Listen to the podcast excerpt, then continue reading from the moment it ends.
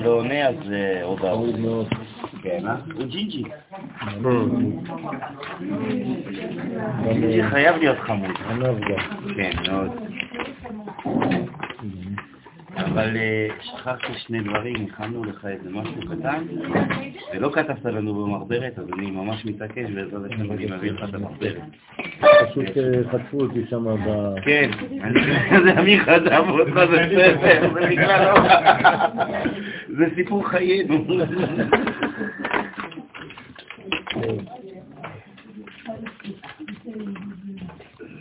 אוי, עוד רקורד שם, תעשה רקורד.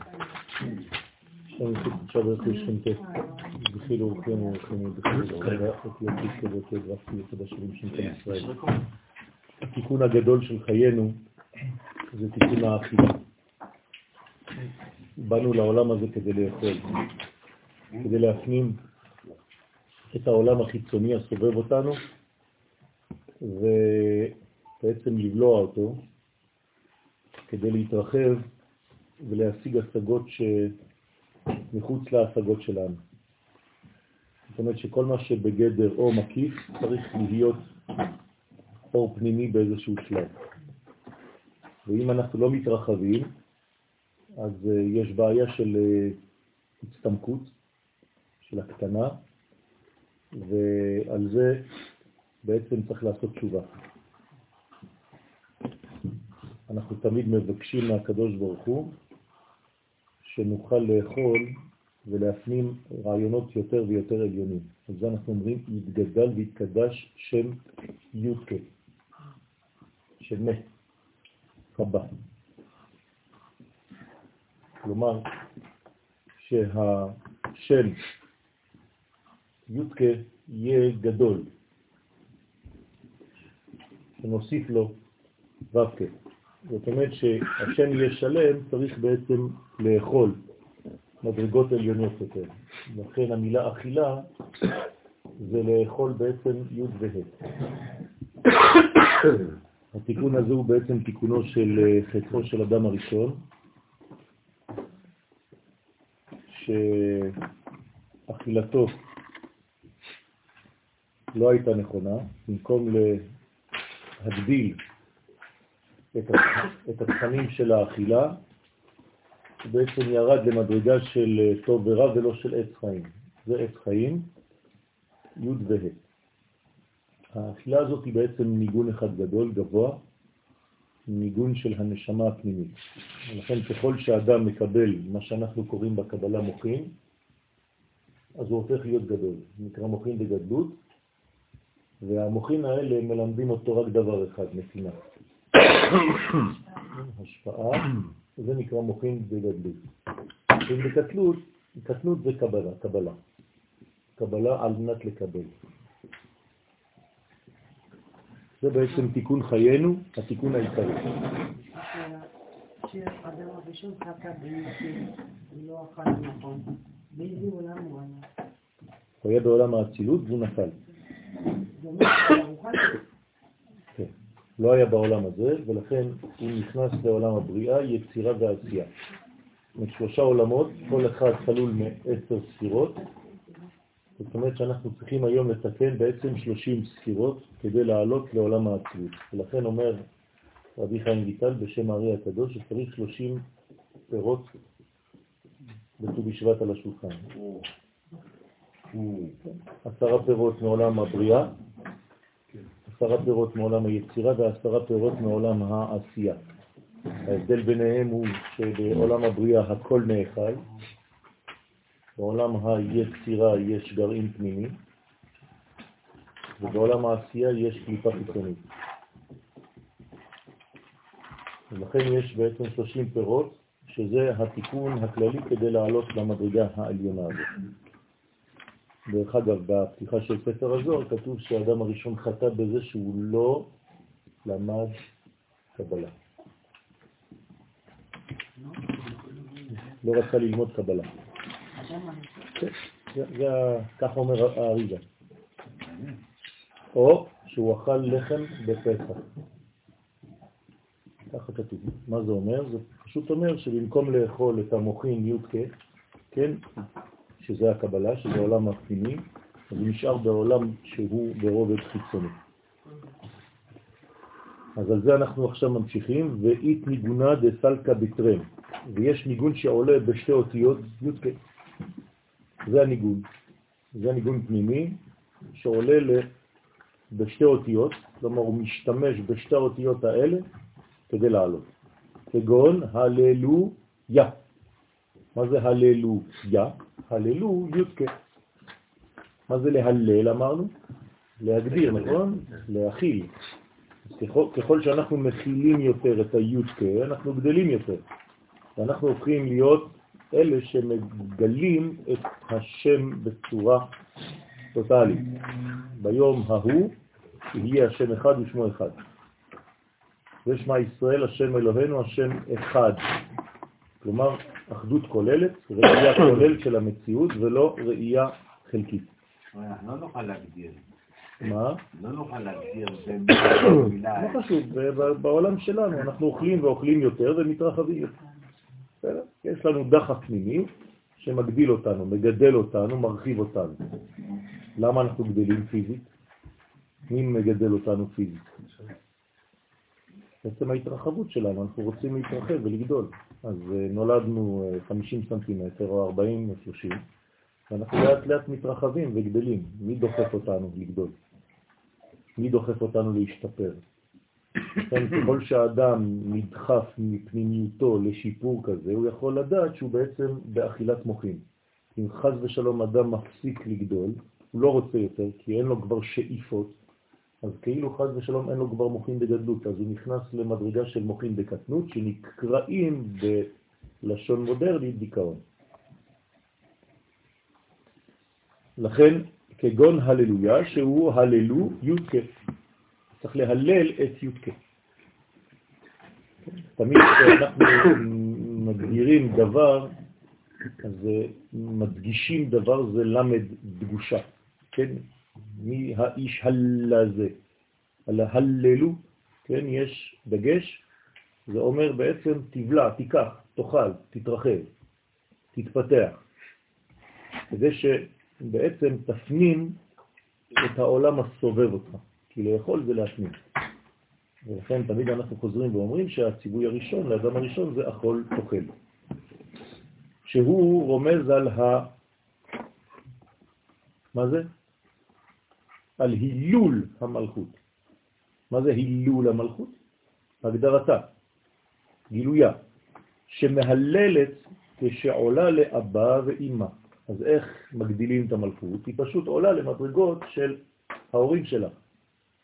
נכון? כשהמלכות הולכת ללמוד אצל אימא שלה ואצל אבא שלה, זאת אומרת שהיא הולכת ללמוד נתינה, כי היא ביסוד שלה קבלה. אז אם היא נשארת בקבלה, היא לא יכולה לקבל. הקבלה האמיתית זה קבלה על מנת להשפיע. לכן היא חייבת ללמוד את זה אצל אבא ואימא, אצל המוחים. ככה רואים אם האדם גדל, שהם סוד י"ק ושם הוויה. זה נקרא בעצם ניגון. למה זה לא נקרא שיר? זה נקרא ניגון, כי הניגון הרבה יותר גבוה מהשיר.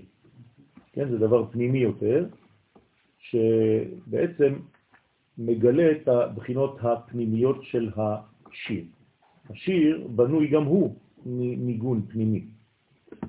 ואית ניגונה דסלי בעת חד, כגון הללי, ביוד. כן? כלומר, יש במקום הללויה, יש ניגון אחר, הללי. הללי אלוהיך ציון. אז מה זה הללי? זה אותו דבר, זה הלל, אבל עכשיו זה רק של יוד. הללי. הלל, יוד. הללי. כן, ויש ניגון שעולה באות אחת, כמו הללי באות י', כמו שכתוב, הללי נפשי את השם. והיא הילול המלכות שמהללת כשעולה עד אבא, שהוא אות י' בשם הוויה. ככל שאתה עולה גבוה יותר, אתה מכיל יותר. כל מי שיכול יותר, יכול פחות. אז אם הוא אוכל את אבא, אם אני מפנים את האבהות, מה קורה לי? אני הופך להיות אבא. פשוט מאוד. מתי אני הופך להיות אבא בחיים? כשאני בעצם הפנמתי אבהות. מתי אני הופך להיות סבא? כשהפנמתי סבא, סבאות, כן? זאת אומרת שאני בעצם אוכל מדרגות יותר עליונות. זה לא סתם מגיע בחיים. כן? מה רצית להגיד? אמרתי לך בעזרת השם אליך. אמן. זה יותר גבוה מהללויה. כן, כן, כי הללויה זה בעצם שתי אותיות, אבל אם אני אוכל כבר את היוד, אז זה כאילו כבר אכלתי את ההא. לכן אני אומר, אם אני עולה עוד יותר ועוד עוד יותר, אם הייתי יכול לאכול רק את קוצו של יוד, זה כבר כולל את הכל. אז או שעולה עד אין סוף ברוך הוא, שהוא סוד האחדות. אז הנה, יש עוד הלל שעולה עד אין סוף ברוך הוא. אז ככל שאני יודע להלל יותר גבוה, להגדיר יותר גבוה, לאכול יותר גבוה, אכילה פנימית, אז אני בעצם הרבה יותר ויותר שלם. בסדר? אני הופך להיות בעצם אה, מכיל יותר את העולם הסובב אותי. ואית ניגונה דסליק בחמש כגון ה', ויש ניגון שעולה לאימא בחמש אותיות כנגד אות ה', זה אימא. ראשונה שבבינה, ה' ראשונה, כמו אהללה. מה זה אהללה? אני אהלל בעתיד, אבל למה לא כתוב אהלל? כי אהללה זה אהלל את הה, שהיא אותיות אהלל, ה. אני הולך להלל אות ה ראשונה שהיא אימא. כלומר, אני אוכל את אימא. אני מפנים את אימא שלי. כשאימא נכנסת בתוך זעיר אנפין, אז מה קורה? הרגליים שלה נכנסות בתוך זעיר אנפין, אז הוא גדל, נכון? אתם זוכרים שהסוד של אבא ואימא נמצאים בגרון של זעיר אנפין. אז כשאימא ואבא נמצאים בגרון של זעיר אנפין, של הילד, אז הילד בעצם מתרחב. אני לא באתי סתם, אני באתי להצליח. מה שאמרת עכשיו שהרגליים שלה יורדות, כן, יש- אפשר לחשוב שזה התפילין של... כן, כן, כן. בדיוק ככה. אז זה תפילין של רש"י. תפילין של רש"י זה רגליים של אימא. תפילין של רבנו תם זה רגליים של אבא. בסדר? אז מי שמניח גם רש"י וגם רבנו תם, אז יש לו בעצם אבא ואימא. אז רש"י זה קודם. תפילין של רש"י קודמים כי הם נמוכים יותר, במרכאות, זה אימא, ואחרי זה רבנו תם, או מעל זה רבנו תם, זה תפילין של אבא. ראש ויד. והאיתמר בכינור בחמש נימים, והרי למדנו בכינור שיש בו חמש, כן, חמישה נימים, כלומר צליל מיוחד, ירמוז על עליית המלכות לאימה, לקבל חמש גבורות ממותקות. נכון? הגבורות מת- מתמתקות, איפה? למעלה, באימה, בשורש. זאת אומרת. שהדינים, כן, הדינים מת- מתמתקים בבינה. אז הגבורה, שזה בעצם הגבורות, המידות, הגבולות, איפה זה ממותק? איפה הוא מקבל הדבר הזה מיתוק? למעלה. זאת אומרת, צריך להיות גיבור, צריך לתת גבולות בחיים, זה חשוב מאוד, אבל צריך לדעת גם להיזהר שהגבולות לא יהפכו להיות כלא, שאתה כבר לא פותח בכלל, הכל סגור. אז זה נאמר בשיר השירים, פתחי לי, אחותי, רעייתי, יונתי, תמתי. למה? כי אם את לא פותחת, אז הראש שלי נמלא צהל, י' כו', וחסר בעצם גילוי אחרון, של ה' אחרונה. לכן יש גבורות ממותקות למעלה, הנרמזות בחמש נימין בכינור. אבל ניגונה דסליג בשיט, בעינון, אנא בכוח, גדולת ימיניך תתיר צרורה, אתם זוכרים שצריך לומר את זה 2, 2, 2, אז יש ניגון שעולה בשש, זה שש, זאת אומרת אנא בכוח 2, תדיר צהורה. גיבור, כן? גדולת ימינך. גדולת ימיניך, סליחה, תסיר שתיים, צרורה. ותסיר צרורה, שתיים. אבל ניגון העולה בשש אותיות, שהם סוד שם זה, מין ו' היא, הוא מסוד אות ו' בשם הוויה. זאת אומרת שראינו ניגון בי', ראינו ניגון בחמש, ראינו ניגון בו', כמו שכתוב הללו. אז מה זה הללו? הלל ו'. אז ההללה זה ההלל ה', הללויה זה שתיהן, הללי זה י', ועכשיו הללו זה ו'. אה, לא, לא. את השם מן השמיים. אז מאיפה, כן, אז מאיפה מהללים את השם? מן השמיים. מה זאת אומרת מן השמיים? אי אפשר להלל אם זה לא מן השמיים. איך זה? כי הללו, הרי ו' זה זעירנפין. זעירנפין, איך הוא נקרא? שמיים. לכן הללו זה מן השמיים. הללו הוא מן השמיים. הללו הוא שמש וירקיע, וירח כן וכו'. הרגע אמרנו שהלל זה להגדיר, איך אפשר להגדיר השם? כי השם זה זעירנפין בקבלה, זה לא אין אה. סוף. שהוא אותיות הללו, דהיינו שהמלכות מהללת, אז כל זה זה המלכות, אבל תלוי איפה היא עולה. הפעם היא עולה לפה, פעם היא עולה לפה, פעם היא עולה לפה. כשעולה בו' קצוות זה זעירנפין, וכשהיא עולה להיות כמו הזכר, מתי היא עולה להיות כמו הזכר? בחתונה. כן. בוודאי. הרי מה קורה בשבע ברכות? מתחת לחופה? מיכאל, מה קורה בכל ברכה בחתונה? יש את האיחוד. כן, למה? מה קורה? כל ברכה, מה קורה למלכות? היא עולה בנקודה אחת. נכון? אז אם המלכות היא נקודה קטנה למטה בהתחלה, כל ברכה, ברוך אתה השם אלוקינו מלך העולם, בורא פרי הגפן. ברוך אתה השם אלוקינו מלך העולם, יוצר האדם. ברוך אתה, טה טה טה טה, היא עולה, עולה, עולה, עולה, עולה. בסוף שבע ברכות היא בקומה שלו. הם יכולים להיות ביחד עכשיו. זה מה שקורה בשבע ברכות. זה השיעור הפרטי שקיבל מיכאל, לפני החתונה. מזל טוב. על ידי השם מ"ם ב', אז איך זה עולה כל זה? זה על ידי השם מ"ם ב' של ענה בכוח, שיש בו בכל שם שש אותיות. לכן זה ענה בכוח, גדולה את ימינך, תתיר שעורה, וכו' וכו' וכו', שש פעמים. סליחה, שמעתי פעם שזה שף כבר. שעונה שלי. בכוח, זה של מלאכים שמתגרשים ככה אחד. כן, זה למדנו אה, אה, בפעם שעברה. לא. נכון. למדנו את, את העניין הזה שבעצם אה, זה שומר על, אה, על, אה, על ה- הדמות המלאכית שלא תישרף.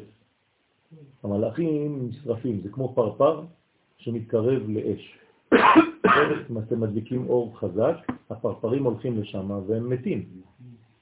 למה? הם נדבקים לאור, הם לא יכולים. אז המלאכים נדבקים לאור. למה? כי הם, כל התכונה שלהם זה אור. איך אדם מת? אותו דבר. הוא, הנשמה שלו רואה אור גדול של אדם הראשון, ואז היא יוצאת. אז כדי למנוע את זה, שהמלאכים יישרפו, כי אם לא, אז כבר לא היו מלאכים, אז יש להם שתי כנפיים עליונות שהם מכסים את הפנים שלהם, כדי לא לראות את האור הגדול. אבל הם רוצים בכל זאת.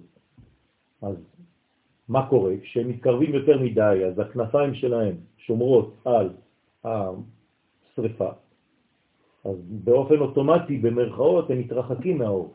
עכשיו, אם הם יתרחקו מהאור יותר מדי, אז הם ירדו לעולם שלנו, אז הם יהפכו להיות בעצם גשמיים, גם זה לא טוב, אז צריך שתי כנפיים למטה, אז זה שומר להם על הרגליים, שלא ירדו יותר מדי למטה. ובאמצע יש להם שתי כנפיים כדי להיות בין העולמות, כל הזמן מעופפים. ואי צליק, ואי צליק, כן, מלאך זה לא, זה לא איזה, כן, מלאך זה, זה ו', זה בעצם מדרגה של ו', זה חיבור. כן, כמה זה מלאך בגמטריה? 91, זה אמן. נכון? זה שם הוויה ושם הדלות. אז מה זה מלאך? זה מי שיודע לעשות רצון ולהפוך אותו למציאות. אז הוא בעצם שליח, כמו מלאך. אז זה בעצם הוו, לכן יש להם שש כנפיים, וו. ישראל, חיה אחת ברקיע. נכון. ואי צליק לבתלת. עכשיו אנחנו ממשיכים, ויש שמעלים את הניגון של המלכות שלוש תפילות. בשלוש תנועות. ודא יהו, כן? י' ה' ו'. אליהו למשל, וכנגדם הם שלוש אותיות יהו, שאנחנו אומרים בקבלה יקו. כן, כשאתם אומרים יקו זה יהו, כן? שהם בחב"ד זה רנטין, כן? חוכמה, בינה ודעת. אז זה נקרא חב"ד של זעירנטין. ואי הוא אהיה, שהוא כמספר אהיה. אז כמה זה יקו בגמטריה? 21, כמו שם אהיה.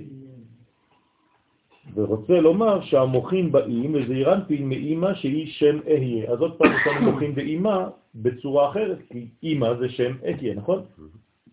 אהיה זה באימא. אז הנה, אני כותב את זה במקום אהיה יקו, וזה בעצם העניין. אז איך אה, עולה הניגון? אז הוא עולה בצורה שהוא בעצם אוכל שלוש אותיות אלה, כלומר עוד פעם מאימה בצורה אחרת. וסליק ניגונה ב, ועולה הניגון בחב"ד, בזעירנטים. אז הניגון עולה עד חב"ד של זעירנטים, חוכמה, בינה ודעת, בכוח, כן, שלושה קולות. דהיינו, בתקיעה, בשברים ובתרועה. זה מה שאנחנו עושים, תקיעה, שברים, תרועה בשופר. אז זה בעצם, זה י' כ' ו'. שהם מעלים את החגת, מעלים את הרגש לחב"ד. בסדר? מעלים את הרגש למוחים. כדי מפרש והזיל כמו שכתוב בהמשך. שאלות עד כאן? טוב, זאת אומרת שיש לנו בעצם ניגונים,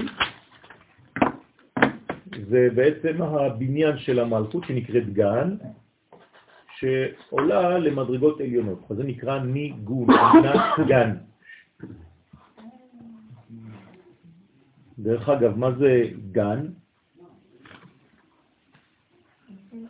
כן, אבל מה, מה זה אומר?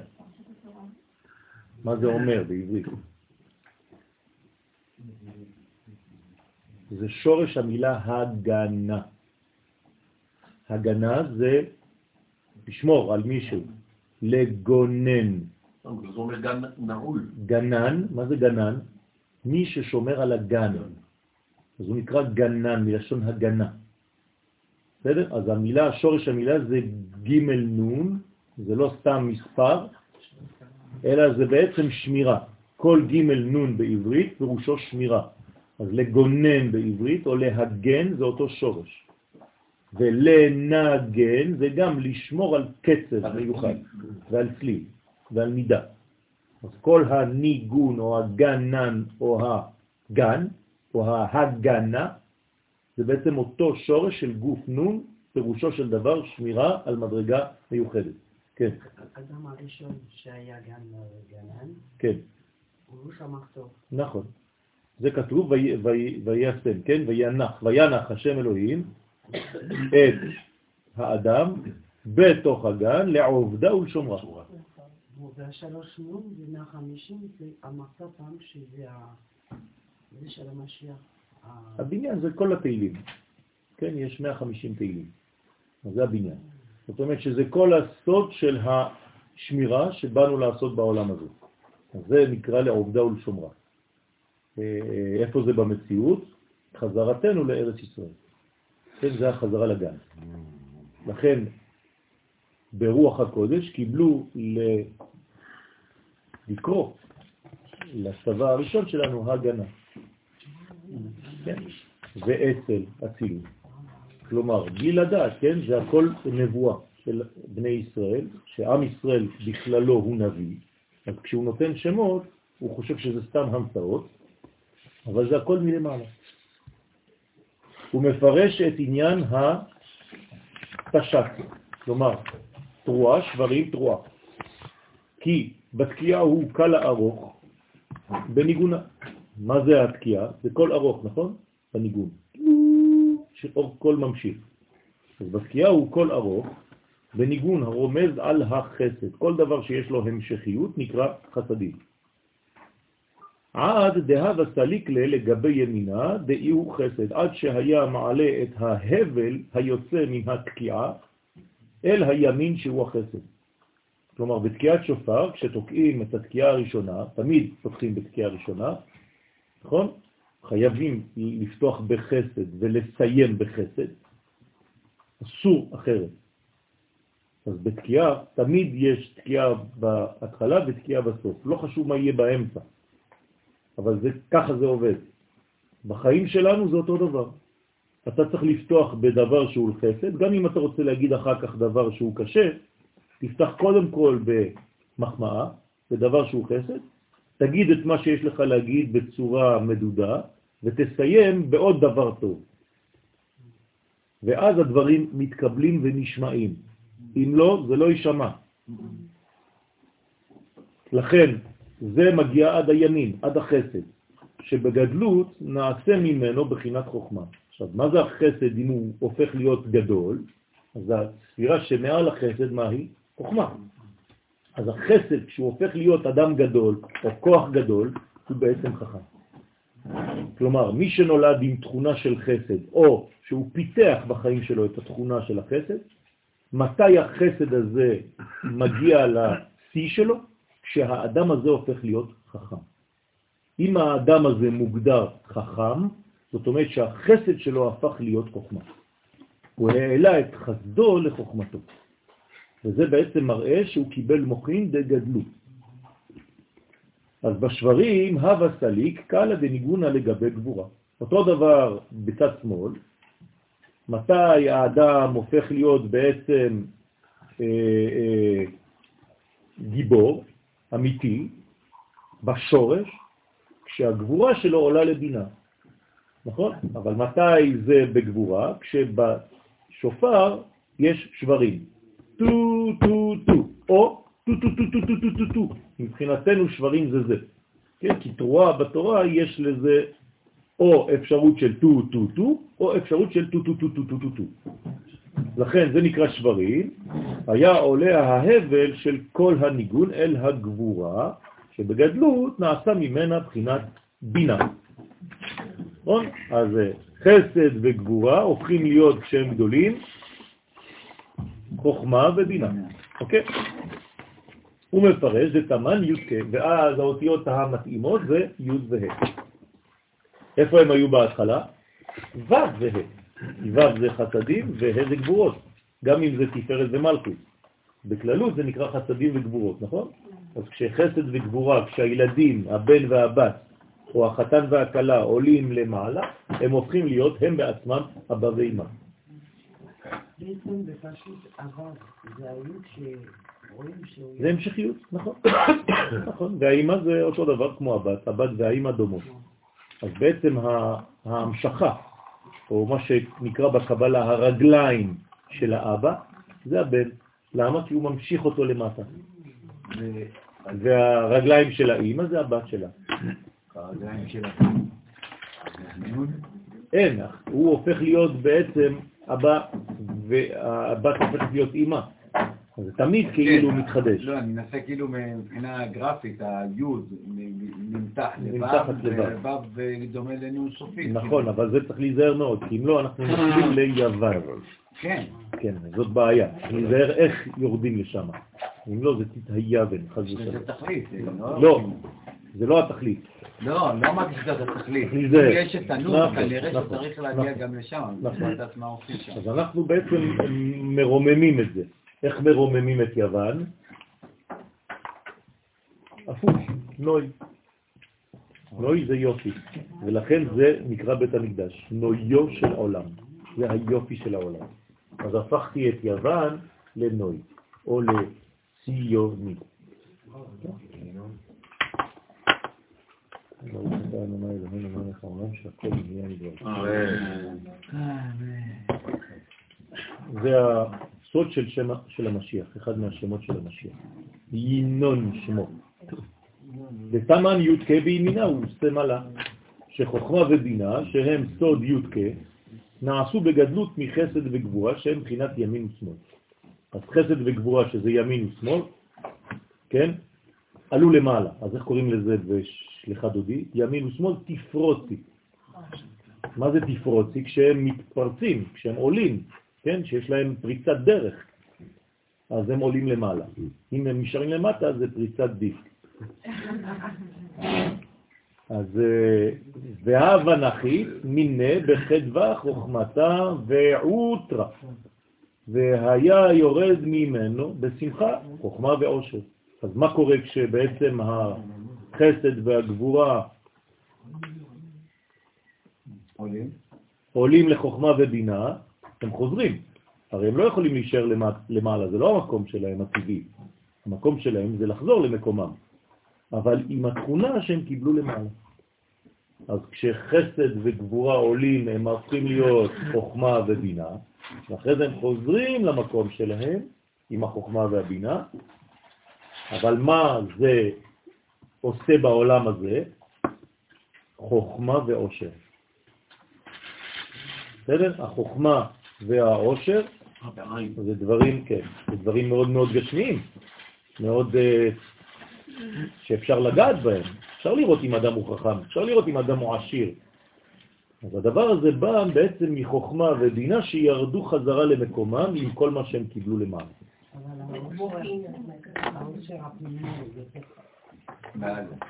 נכון, אז זה כבר נקרא עושר באלף. בסדר?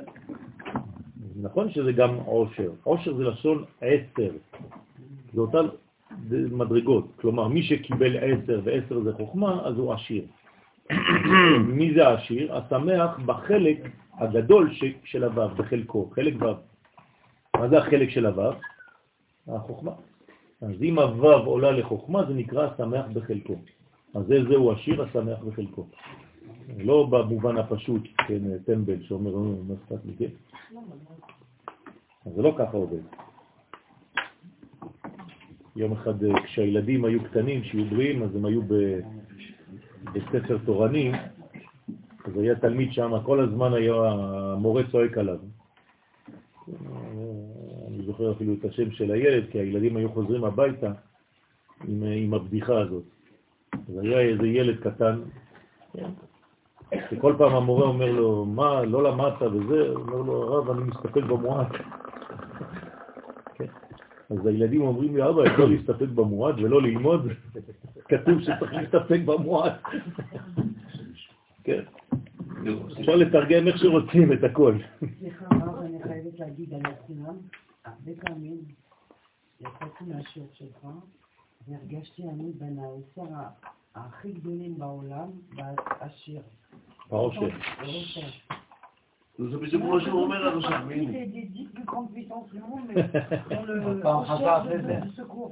אני גם רוצה להבין. זה צריך להיזהר, כן, נכון, אבל צריך להיזהר בדבר הזה.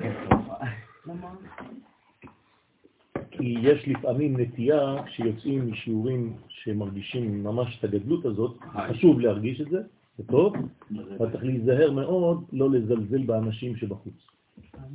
לא, כי, כי זה יכול לקרות. נתתי שיעור על זה ביום הכיפורים. על, על מי שיצא מרבו, כן, והפך להיות בכל כך גאווה שהוא היה רוכב על הסוס שלו, על החמור שלו, כן, והיו רואים אותו אנשים, והיו אומר לו, מה, אתה מכוער. כן. בסדר, אבל רק צריך לדעת. סליחה, אני הסברתי טוב. לא, לא, הסברת טוב מאוד. רק אני זה עד היום. טוב, רוצה לומר שעל ידי התקיעות נמתקו הדינים. אז מה קורה בתקיעות? זה נקרא מיתוק הדין. כי מה זה מיתוק הדין אמרנו? להעלות הכל לשורש. אז התקיעה מה היא עושה? היא מעלה, נכון? עלה אלוהים בתרועה. כלומר, מי עולה בתרועה? אלוהים, ואלוהים זה גבורה. אז עלה אלוהים בתרועה, השם בקול שופר. לא כתוב שהוא עולה, הוא כבר השם מתגלה בקול של השופר. אבל מי עולה בתרועה? אלוהים. כלומר, מידת הדין עולה, היא נמתקת, ואז מופיע שם הוויה, י' כו' donc, סליחה, למה השם של האמא זה יהיה, והדין, זה חיבוך של יהיה והדין. אותו דבר, נכון. יהיה זה הוויה, רק בעתיד. לכן רוצה לומר שעל ידי התקיעות נמתקו הדינים וירד מחוכמה ובינה בשמחה, שפע של חוכמה ועושר. אז המיתוק של הדין מביא בעצם בסופו של דבר גם חוכמה וגם העושר. כמה דאוקמו, כמו שפרשו חז"ל במסכת בבא בתרא, דף כ"ה עמוד ב', הרוצה להחכים ידרים. כן? מה זאת אומרת אתה רוצה להחכים ידרים? מי שרוצה להיות חכם, שילך לכיוון דרום. דרום זה חסד, נכון? אברהם, כן, נתיבות. זה חסד, אז מי שרוצה להחכים, שילך לצד הזה. מה זה אומר? לא שילך לגור בנתיבות או בבאר שבע, זה גם יכול להיות, אבל מבחינה מנטלית זה מה שזה אומר. כלומר, לך תגור בחיים שלך בחסדים. תבנה את החיים שלך מחסדים, לך תגור בזה. אם אתה הולך לגור בחסדים, כלומר שאתה הופך להיות אדם משפיע בחיים שלך, זה נקרא, אתה רוצה להחכים, אז אתה תהפוך להיות חכם. כלומר, המדרגה הראשונה של החוכמה זה להיות בחסדים. אז למה כתוב ראשית חוכמה יראת השם? הרי זה להפך, זה גבורות. זה ראשית של החוכמה, לא של החסד. אה. כן, אז תגיד ראשית חוכמה, חסדים. למה ראשית חוכמה יראת השם? כי זה השלב הקודם. כלומר, לפני שאתה מגיע לחסדים, אתה צריך לתת את המידתיות הזאת, כי אתה מתחיל ממטה למעלה. אז ממעלה למטה חסד קודם לגבורה, אבל ממטה למעלה, מקודם למי? הגבורה קודמת לחסד, כמו בבריאת העולם. הרעיון לברוא את העולם הוא חסדים גדולים, נכון? אבל הביצוע זה צמצום, זה גבולות. אם לא, איפה תכניס את ההוויה? אז כל מה שממעלה למטה מתחיל מחסד וגבורה, ממטה למעלה מתחיל מגבורה לכיוון חסד. אז השלב הראשון שלנו זה קודם כל מידתיות. כי אנחנו לא יכולים אחרת, נולדנו לעולם הזה. ברגע שנולדת ונבראת, אתה כבר מוגבל, מעצם היותך. אתה לא צריך אפילו לחשוב. אז עכשיו אתה מתחיל לגלות את החסדים. לכן, הרוצה להחכים ידרים, כי חסד דזעיר אנפין, שהוא סוד הדרום, נעשה חוכמה. להעשיר, מי שרוצה להעשיר עכשיו, יצפין. מה זה יצפין? יחסה. להצפין זה לחסות, להסתיר, לא לגלות. אבל זה גם ללכת לצפון. זאת אומרת שמי שרוצה להיות בעצם עשיר, מאיפה בא העושר? מהבינה, נכון? מהצד השמאלי. כי גבורה דזעיר אנפין שהוא סוד הצפון נעשה בינה. ועל ידי זה נמשכו משם שפע של חוכמה ושל עושר. אז מה זה חוכמה ועושר בספירות? חוכמה ובינה. בסדר? אז מי שיש לו חוכמה ומי שיש לו בינה מקבל גם חוכמה וגם עושר. עכשיו, מתי אנחנו עושים את זה? באכילה נכונה. הרי אמרנו בהתחלה שהאכילה זה לאכול חוכמה ועושר. י' וה'. כל פעם שאתם מכוונים בי' וה', זה בעצם לא רק חוכמה ובינה, זה גם חוכמה ועושר. הוא ממשיך ואומר, בתורה, הווה סליק קלה דניגונה לגבי עמודה דאמצעיתה. בתורה, שזה בעצם הצליל השני של השבירה, של השברים. יש שברים בתרועה, נכון? אז בפשט זה מן הספק. כי אנחנו אומרים בתורה זה רק תרועה, נכון? והרעותם. אנחנו לא יודעים מה זה בהרעותם, אז אנחנו עושים כל מיני קולות. זה בפשט. בקבלה אומרים לו, יש הבדל ידוע, וזה צריך להיות בין שברים לבין תרועה. אז פה הרב, כן, הזוהר מתייחס לתרועה. מה קורה בתרועה? בניגוד למה שקורה בשברים, בשברים אמרנו שזה בצד שמאל, בתרועה זה קו אמצעי. בסדר? אז היה עולה ההבל של כל הניגון של השופר אל התפארת. כלומר, אם בהתחלה בתקיעה עולים לצד ימין, אמרנו חסד, שאחרי זה מקבל חוכמה. אחרי זה בשברים זה טו, טו, טו, שעולה לכיוון הגבורה שמקבל בינה. עכשיו יש לנו טו, טו, טו, טו, טו, טו, טו. אז זה כבר עולה באמצע. זה עולה בתפארת, והתפארת לאן הוא עולה? לדעת. אז יש לנו בעצם חוכמה, בינה ודעת. ולכן הקול של הניגון של אל התפארת שבעמוד האמצעי, ובעליית הפירקין, כן, כשהפרקים של התפארת, כן, שלושה פרקים, נעשה ממנו בחינת דעת. זה אותו דבר. אז ימין עולה לימין, עליון, חוכמה, שמאל עולה לשמאל עליון, בינה, ואמצע עולה לאמצע עליון, דעת.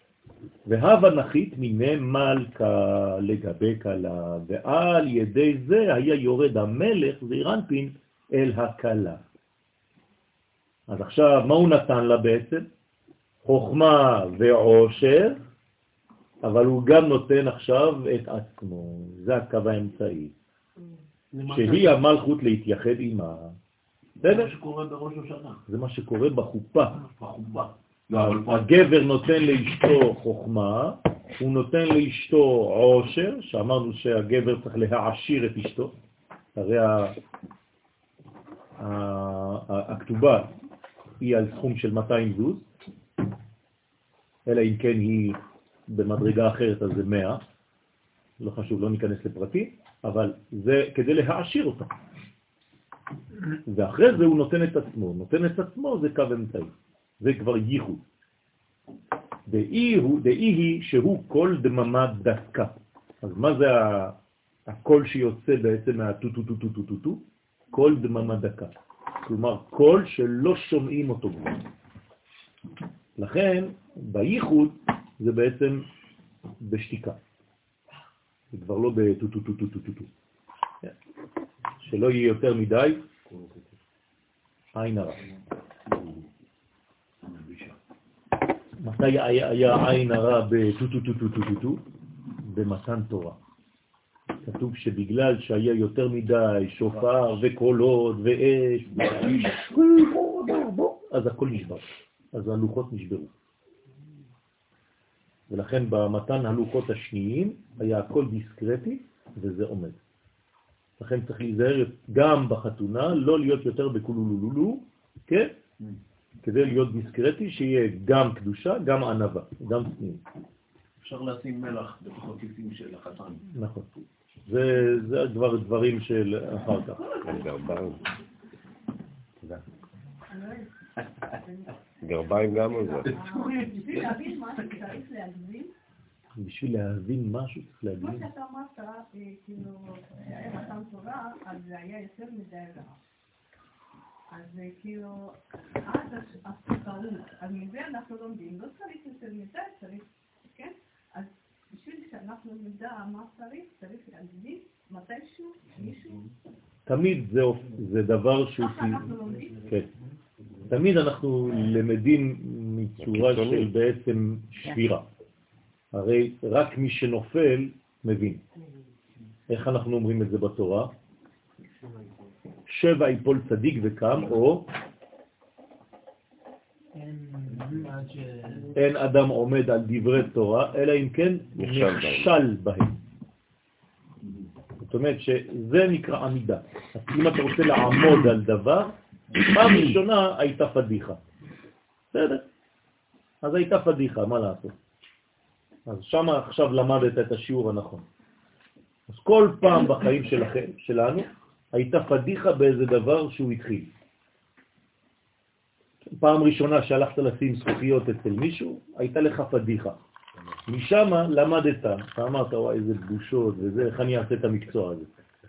ומשם אתה למד. אם לא, זה, זה אתה לא באמת לומד, כי זה השיעור האמיתי. לכן באמת יש בזה אה, עניין. עכשיו, לא צריך לעשות את זה בכוונה, כמובן, זה בא לבד. לא צריך להצביע, כן, זאת אומרת, מה שאתה אומר, שמה שבונה אותנו זה יותר, זה הפדיחות, זה הכישלונות, לא ההצלחות. משברים. המשברים. מה? איך אתה מגיע להצלחה? נכון. דרך אגב, איך תינוק נולד?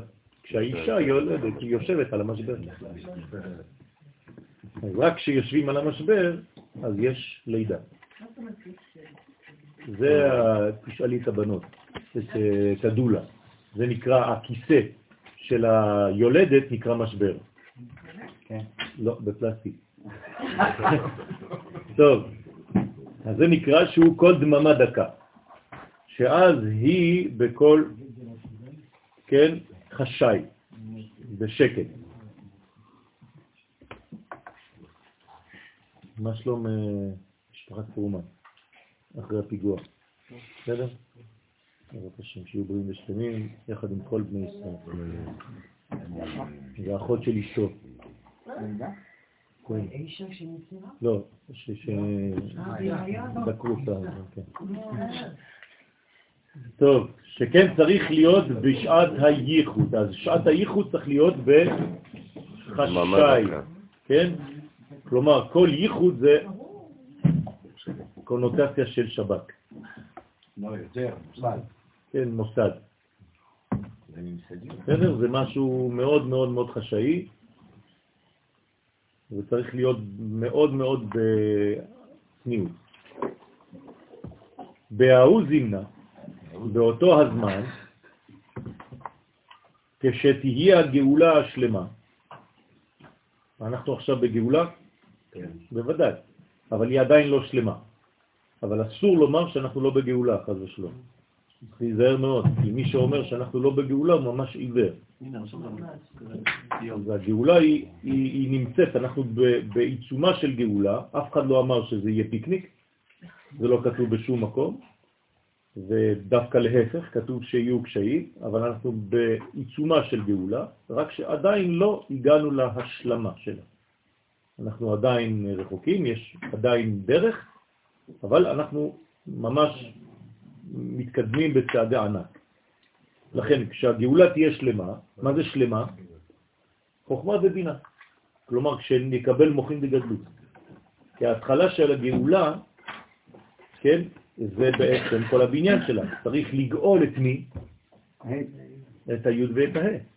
כן? אז אה, המלכות נגאלת והזעירנטי נגאל, אחרי זה צריך לגאול את הבינה ואחרי זה צריך לגאול את החוכמה. זה בעצם גאל יודקה. גאולה. בגאולה יש ו' נכון. זאת אומרת שבהתחלה זה מתחיל בו' ואחרי זה משלימים את היודקה. או להפך, מקבלים יודקה, ואחרי זה צריך להשלים את הו"קה. תלוי איפה אנחנו נמצאים. למשל, בגאולת מצרים, מה נגאל? יודקה או ו"קה? יודקה. לכן בגאולה שלנו היום צריך להשלים את הו"ו ואת הה'. לכן זה נקרא גוף. הגוף הלאומי צריך להיגאל. הגאלנו כבר את הנשמה.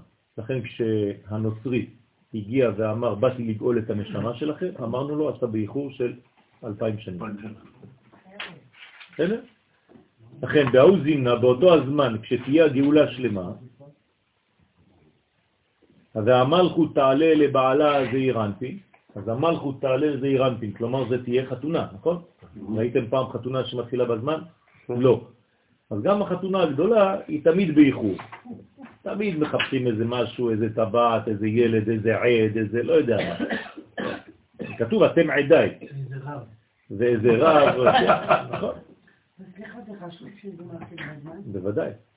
כי אם אתה רוצה שהגאולה תהיה בזמן, אתה גם צריך להקפיד שהחתונה שלך תהיה בזמן. ברוסיה. אה, יפה. ברוסיה מתחילים בזמן.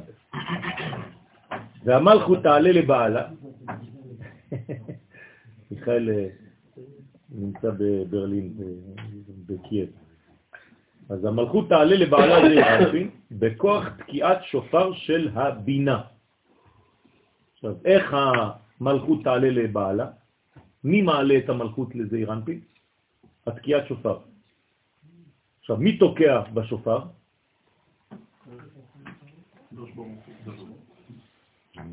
הבינה. הבינה זה תקיעת שופר. יפה. כלומר, מה זה שופר? מי זה שופר? איזה קומה זה שופר? זה בינה. שופר זה בינה. עכשיו, מה יוצא מהשופר? זה הקול של הבינה, אבל הוא משתמש בשופר עצמו. מה יש בשופר? מה יש בשופר? מה יוצא מהשופר? אוויר. יפה. אוויר, מה עוד? אש. נכון? מהתוקע. תוקע, תוקע, חם מאוד בפנים. ומה יוצא עוד? מים. ומה יש בשופר עצמו? יפה. עפר.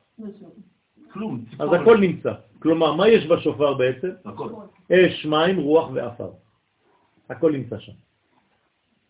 אם זה לא היה כלול מהכל, זה לא יכול לפעול. רק דבר שכלול מהכל, רק נוסחה ששווה בכל המקומות, היא נוסחה מנצחת. בסדר? נכונה ואמיתית וכוללת. ככל שהנוסחה יותר כוללת, היא יותר אמיתית. אז התערון כל מיני ניגונה, אז מהשופר בעצם, שזה השופר של הבינה, איך, איך זה נקרא בתורה? ב- בתנ"ך, כשאני אומר תורה זה תמיד כולל אה, נביאים וכתובים, כן?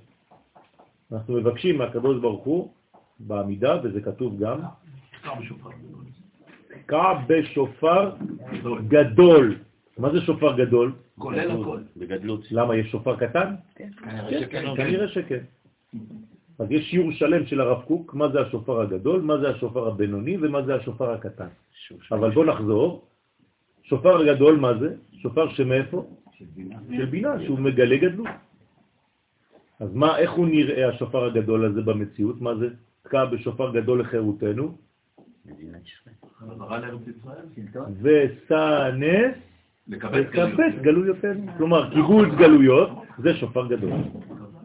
כלומר, כשאנשים חוזרים לארץ ישראל בצורה של רצון, של אהבה, לא שזרקו אותם, או שהם בורחים, זה נקרא שופר גדול. זאת אומרת שהעלייה של צרפת כרגע זה לא מי. שבא בצורה אחרת זה בגלל שהוא שמע שופר בינוני או שופר קטן.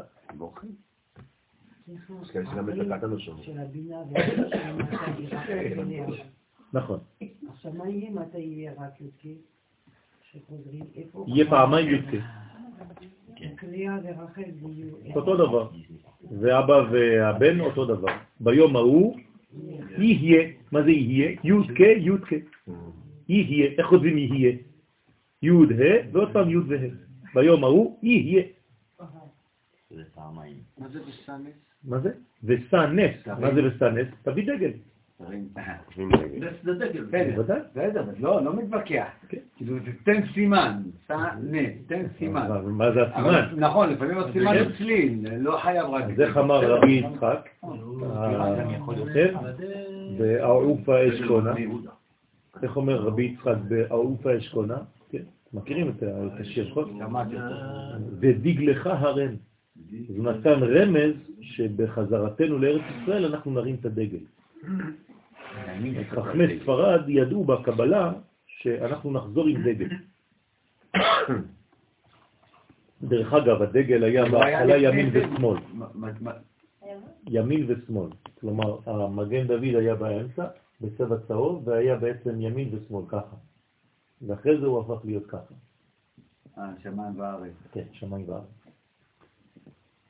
ימין ושמאל תפרוצי, ואת השם תעריצי. כלומר, מה שהיה ימין ושמאל, שמאל היה הפך להיות מעלה ומטה. והמגן דוד הפך להיות כחול במקום צהוב.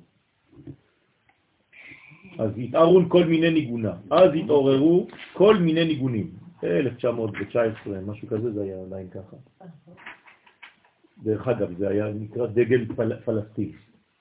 אז שיבואו להגיד לנו שלא היה לנו כבר אה, סימן. ודרך אגב, באותה תקופה הדגל של גרמניה היה נאצי. של גרמניה הרגילה. אז שלא יבואו לספר לנו סיפורים היום. כי, אז לכן כי תזמר המלכות בהילולים שבמזמור הללויה, הללו אל בקודשו. מה זאת אומרת הללו אל בקודשו? איך מהללים את הקדוש ברוך הוא? מה זה בקודשו? שם, הקודש שלו. הקודש, הקודש זה זה ייחוד. מה? אתה מייחד. חוכמה. קודש. נכון, אבל מה זה אומר בקודשו? איך אני יכול להלל בקודשו שלו? אז זה לא שלי, אז מה אני עושה? מעבר החיבור, להיכנס לשם. קודשו. במקום שלו. יפה מאוד. איך? לגלות, להפיץ, זה נקרא הללו. אם אני לא מגלה את הקודש בעולם, אז מה עשיתי? זה סתם מילים. אז זה נקרא הללו את השם, אתה צריך להגדיר את זה, להביא את זה לעולם הזה, בקודשו.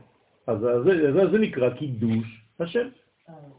אם לא, זה חילול, חילול זה חלל, לעשות ריק, לעשות חורים, לחלל, חלולים חלולים. חס ושלום. אז צריך למלא את העולם, נכון? אם אתה מרוקן את העולם, זה נקרא חלולים. אם אתה ממלא את העולם, זה נקרא לקדש. לקדש זה למלא. מה זה לקדש אישה? למלא אותה. מה זה לחלל אישה? זה פשוט לעשות אותה ריקה, להפוך אותה לריקה. וזה היין צריך להיות מלא גם. מה? שהיין פשוט יישפך. למלות אותו עד הסוף. למלא. למלא אותו, כן? נכון. הדאו דכתיב, זהו שכתוב, הללו הוא, עוד פעם, עכשיו זה הללו הרקיעו זו. הוא, הוא, הוא. ה' ו' או ו' כ, הללוהו בתקע השופר, הללוהו בנבל וכינור. כלומר, נותנים לנו בעצם את כל הכלים כדי לדעת איך מהללים, איך מקדשים. אז פעם זה בתקע שופר, פעם זה בנבל וכינור, וצריך להבין מה זה נבל וכינור, כל המדרגות האלה. הללוהו בתוף ומחול, הללוהו במינים ועוגב, הללוהו בסלסלי שמע, הללוהו בסלסלי תרועה, כל אלו הם נקראים שש פעמים הללוהו. בסדר? פעם זה תקע שופר, פעם זה נווה לכינור, פעם זה תוף ומחול, פעם זה מינים ועוגה, פעם זה צלצלי שמע, פעם זה צלצלי תרועה. כל זה נקרא שישה הללוהו. אז בכל השיר הגדול הזה, שנקרא תהילים, יש רק שש כאלה. מבאר אותם לקדמן, וזה מה שעכשיו אנחנו הולכים ללמוד. איך מהללים בכל צליל, בכל מדרגה.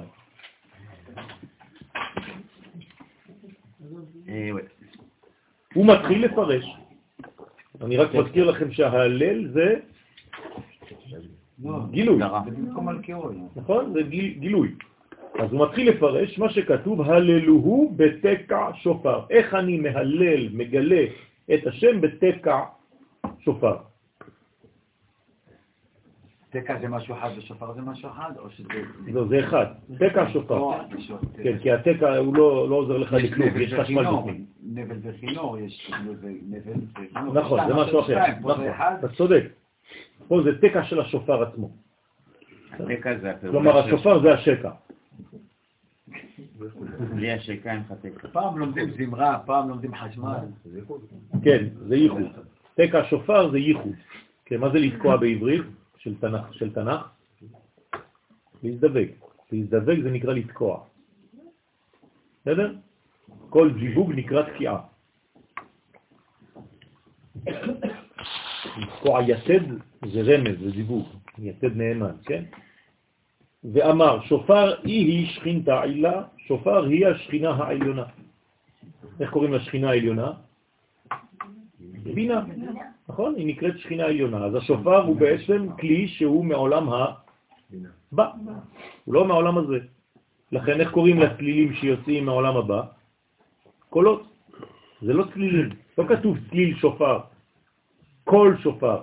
למה קוראים לזה קול? הרי קול זה דבר מאוד פנימי. בגלל שהשופר הוא מבינה, אז אני לא יכול להגיד צלילים. אז אני לא יוצא בצליל שופר, אני יוצא בקול שופר. לכן אנחנו, אנחנו מצווים לשמוע את הקולות ולא את הצלילים. אתם מבינים את ההבדל? אדם יכול אה, לשמוע סתם צלילים, אבל זה לא נקרא לשמוע קול שופר. זה לא מאותה מדרגה של... אני. מבינה על הכל, אבל על הכלי שהוא מהבינה, כן, השופר הוא, הוא בא מבינה, למה? מאיפה לוקחים אותו? מהראש של הטלה. זאת אומרת, לא לוקחים אותו מהגוף, לוקחים אותו מהראש. עכשיו, איך לוקחים אותו? זה חלק שהוא לא שייך לו כמעט. הרי כשאני מוציא אותו, זה נשאר לי קרן קטנה כזאת בראש. והיא מתפתחת. כן, היא ממשיכה להתפתח, אבל אני לקחתי רק את השפופרת. שופר זה לשון שפופרת. זה משהו שלא שייך לפה. זה משהו שהוא בעליונים ופשוט מתגלה בעולמנו. עכשיו, למה אני לוקח את זה מחיה? הייתי צריך אני לגדל אחד כזה. נכון? זה אומר שאני צריך לקחת את זה מהעולם שהוא החיה של עצמי. כלומר, אני צריך לרומם את בעל החיים שבתוכי, להביא אותו למדרגה של אדם. זה נקרא אדם ובהמה תושיע השם. בסדר? לכן, מעניין הוא שחלק מהמדינות אומרות, כמו למשל בסוריה, אמרו לאנשים ולילדים, לימדו אותם שליהודים יש קרניים. נכון, אנחנו יודעים את זה, לא, זה לא רק בסוריה, גם ב- באירופה. אשתי, אשתי בבית הספר, המורה שלה בבית הספר, כשהייתה בת עשר, היא באה לגעת לה בראש, לראות אם אין לה קרניים. באמת. כן, בבית ספר, בשומברי, באו לגעת לה בראש, המורה רצתה לראות בגלל שהיא יהודייה, אם יש לה קרניים. נשבע לכם ביקר לי. זה היה טראומה בשבילה. כן? כל הילדים התחילו לצחוק בבית הספר, כן? כי ליהודים יש קרניים, זה אירופה. דרך אגב, עד היום זה אותו דבר. אתם חושבים שיש אהבה? שיש חיבה? תשמעו מה קורה באמריקה, מה קורה באירופה ביחס לישראל. לא חשוב מה יעשו להם, יימח שמם וזכרם, כל המחבלים האלה בעולם. השנאה תמיד אותו דבר, רק לישראל. לא חשוב מה הם יעשו להם שם. בסדר, זה כן, הבנו, אבל. שזה השלב הראשון, לא נכון, חושב. נכון. זה התוצר של הגאולה. אוקיי. לא, אם אני מבינה טוב, הכלי שהוא בבינה, השופר, שופר. הוא הבינה, הוא ה. מבחינת ה- הוא ה. בוא. הוא בנוי כהה, נכון? אה, מה? נכון. הנה השופר, זה ה. והצליל שיוצא ממנו זה י'. זה יוד. כן. מן המצר קראתיה, ענני במרחב יהה. זה י' שמתפתחת. כמו שדיברתי פה, רק תפסיקו. טוב, הוא מתחיל לפרש מה שכתוב, הללו בתקע שופר, ואמר שופר היא היא שכינתה עילה, שופר הוא השכינה העליונה שהיא הבינה, הנקראת שופר. אז כל פעם שאתם שומעים שופר, זה עולם הבא, זה בינה. בצרפתית זה נהג מסוכן, שופר. אבל בעברית זה הנהג הכי טוב. מעניין, תמיד זה ככה. בערבית גם אותו דבר. טוב. שופר, שופר זה נהג, בערבית. אוקיי. זה- סליחה, זה אומר שהבן אדם שתוקע בשופר, הכל שיוצא ממנו, אני אה, לא יודעת כן. איך זה לזה, אבל תגיד לי, בעצם זה לא הכל שלו, זה נכון. נכון. לכן צריך לדעת לכוון כשתוקעים בשופר, זה לא סתם צלילים. מי שלא מכוון בתקיעת שופר, אז הוא מוציא צלילים. אז כל הבית כנסת חושב שזה בסדר, הוא הוציא צלילים, אבל הוא לא שם. התקופר, השופר זה בכי פנימי, זה קול שבא מעולם אחר. אני אומר רק את זה, זה תלוי רק בתוקע. הוא צריך ללמוד זוהר. זה- לא הכל שלו. בוודאי שזה לא הקול שלו. צריך להיזהר, יש הרבה צלילים שיוצאים מכל שופר. כלומר, כשלוקחים שופר, אפשר להוציא ממנו 100 צלילים, שונים. צריך למצוא את הצליל, את הקול האמיתי של השופר. זה לא פשוט, זה רק כשאתה תוקע עם כוונה פנימית. אז תקע הדילה. סליחה? זה גם כן מדרגה, אבל זה עדיין לא התוקע עצמו. לכן כל הזמן צריך לדאוג לקחת בעל תוקע שהוא ממש תלמיד חכם. יש לו מדרגות פנימיות של כוונה. לכן תקע דילה, שכינתה תתאה. אז מה הפעולה של התקיעה עצמה? אז השופר הוא בינה, אבל התקיעה עצמה, הקול שיוצא, זה נקרא שכינתה תתאה. פעולת התקיעה, הפעולה של התקיעה, של הבינה, היא לתיקון השכינה התחתונה, שהיא המלכות. כלומר, כשתוקעים בבינה, מתקנים את המלכות. דאיתמר בה, שנאמר בה, ותקע, ותקע, כף. ירך יעקב. יעקב. כלומר, כשיעקב נאבק עם שרו של עשיו, הפסוק אומר ותקע, כמו תקיעה. מי עשה לו את זה? המלאך, אותו שרו של עשיו, כתוב ותקע כף ירך יעקב. דהיינו, בגלותה. כלומר, כשהשכינה בגלות, מה קורה לתקיעה? היא הופכת להיות תקע. כלומר, היא הופכת להיות תקועה. אז או שזה תקוע, או שזה תקיעה. כשאתה בגלות אתה תקוע, ולכן כדי לצאת מהתקיעות, מהכלא, אתה צריך לתקוע, ואז זה הופך את התקיעות לתקיעה. לכן תקע בשופר גדול, זה תוציא אותנו מהתקיעות. וזה נקרא שבעצם הכף ירך יעקב, מה זה הכף ירך יעקב? הרגליים שלו. כלומר, מה קורה ליהודי בגלות? תנועה. אין לו תנועה. הוא הפך להיות כמו, כמו כוח שאינו מתפתח. לכן הרגליים שלו בעצם קפואות. זה מקרר לו את הרגליים. אז אדם שנמצא בגלות, הרגליים שלו קרות, הוא לא יכול לעשות שום דבר. אז מה הוא צריך? מישהו שיחמם את הרגליים האלה, שיכניס אותם חזרה לפעולה, לוויברציה. אז זה הכוח של השופר. לכן הוא צריך לשמוע את הקול הפנימי שקורא לו, לך לך. אפשר לחשוב על זה שיצחק, שהוא היה דבורה, שופר, שהוא נגע ביעקב, הוא אמר, זה עדיין עשיו, כמו שופר, והכל יעקב, הכל היה. נכון, נכון, זה, זה השופר, בדיוק העניין, נכון, יפה, בדיוק ככה. לכן, כי על ידי זה נפגמה ההוד. אז בעצם מה נתקע אצל יעקב באותה תקופה? ההוד. מה זה הוד? הרגל השמאלית. זה לא סתם, מה זה הרגל השמאלית? זאת שהכי קרובה למלכות. כלומר, איפה תוקעים את האדם? בגילוי האחרון לפני הגאולה. כלומר, ברגע שהוא לפני המלכות. אז ההוד, כמו שאמרנו, אתם זוכרים? הוד שבהוד, רבי שמעון בר יוחאי, הוא בא להציל את זה. כלומר, זה התיקון של מי? של ותקע כף ירך יעקב. כלומר, רבי שמעון בר יוחאי מתקן את העיכובים האלה של הגלות. לכן זה תורת ארץ ישראל.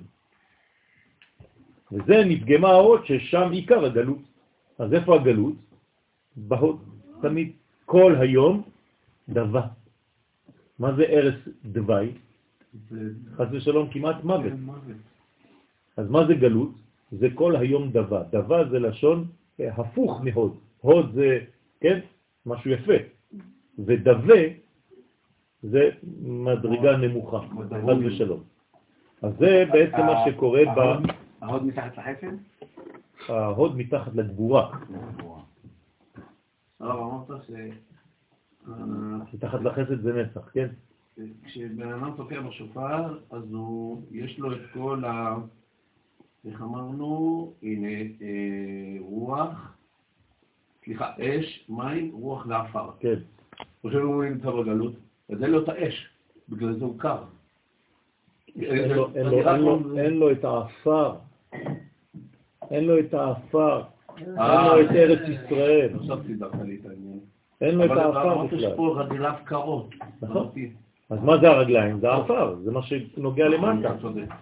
זאת אומרת שצריך אתה בעצם. כל פעם אתה לתקן, עשר במבחן. כל פעם.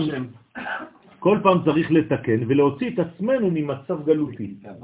אז לכן יש תקיעת שופר. תקיעת השופר היא מוציאה אותנו ממצבים של גלות. גם ברפואה אפשר להשתמש בשופר. אנשים משתמשים בשופר כדי להוציא מדרגות שליליות מהאדם. כן, יש ריפוי בשופר, כדי להוציא דיבוק, חז ושלום. אנשים, יש הרבה אנשים שנמצאים בבתי חולים של חולי נפש וכל מיני דברים כאלה, שבעצם נכנסה בהם רוח אחרת.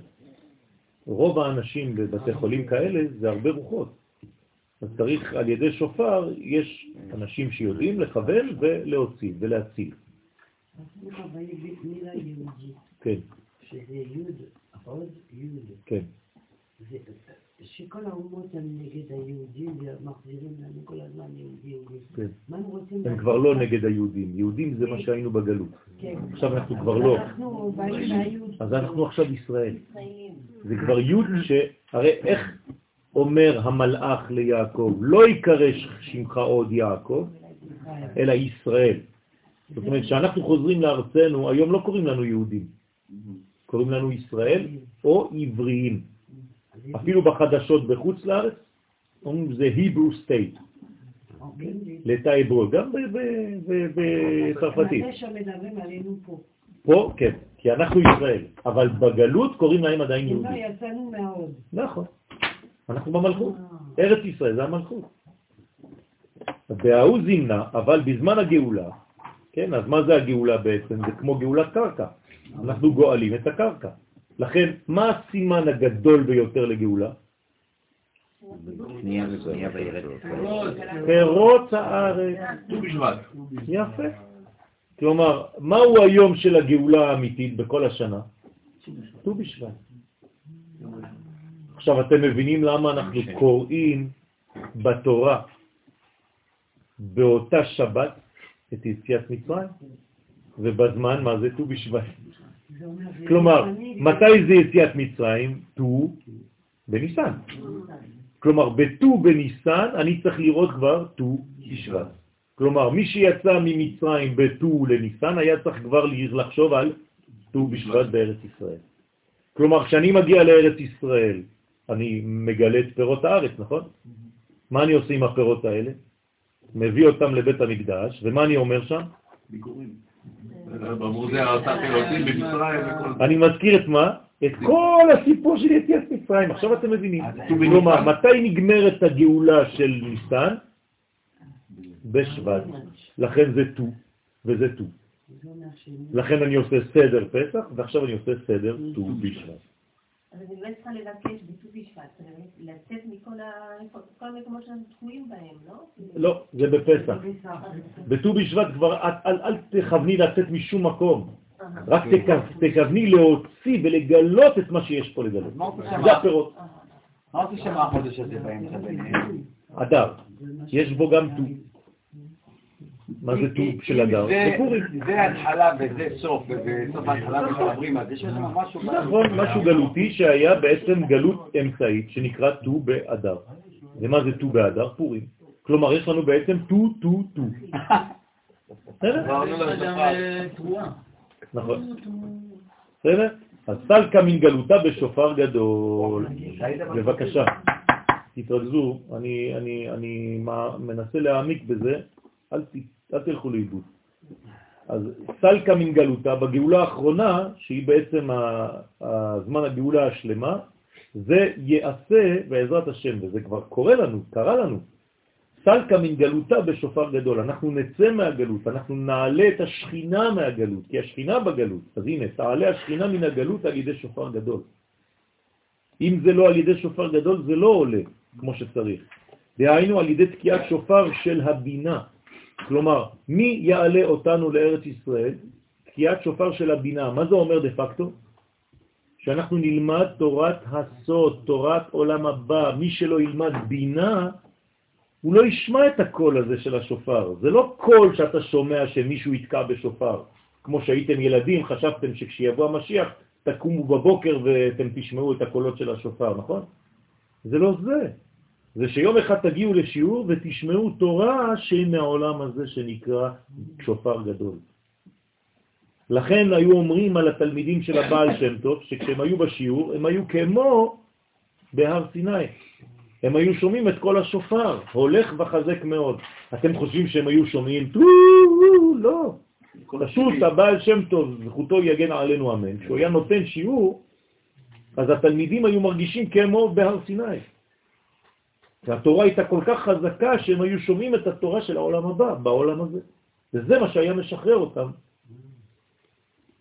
ואית קריאה, כי עליה נאמר, אז התקיעה כזאת נאמר, תקע בשופר גדול לחירותנו.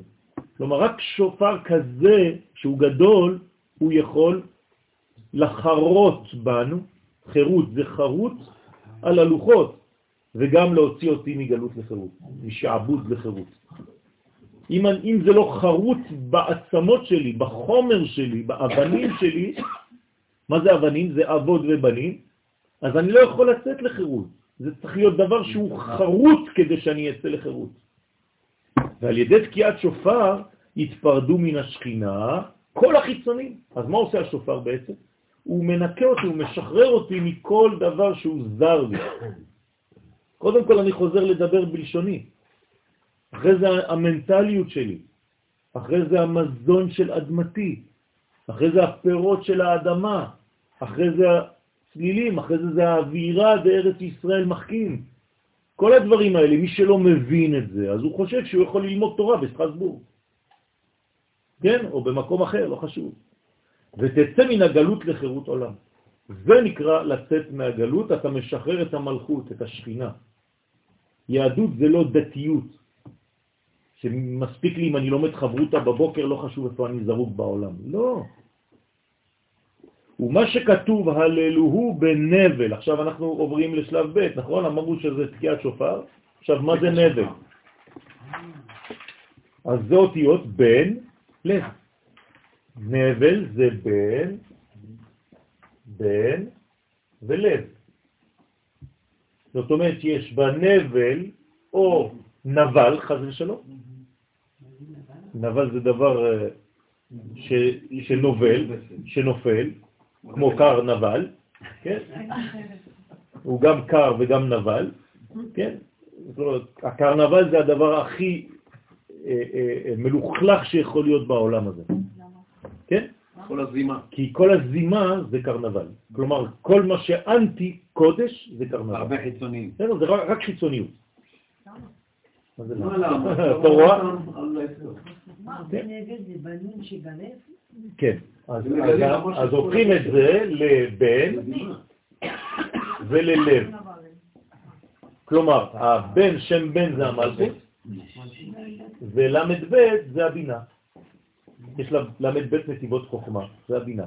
אז בעצם בנבל, או בנבל, כשהוא מתוקן, אני הופך בעצם למלכות ובינה. בסדר? אז בן לב וסודו הוא, ומה זה הסוד הזה?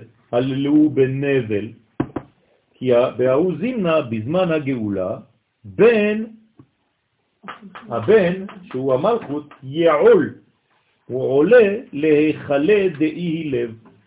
אז הבן, שזה המלכות, וזה אירנפין, שהוא בן, כלומר בן זה רק גם שם בן וגם הבן בעצמו הזכר, עולה, כן, עליו נאמר בני בכורי ישראל, עם ישראל נקרא בן, בן בכור, אז הוא נכנס להיכלות שהוא המלכות הנקראת לב, או לבינה, זה אותו דבר.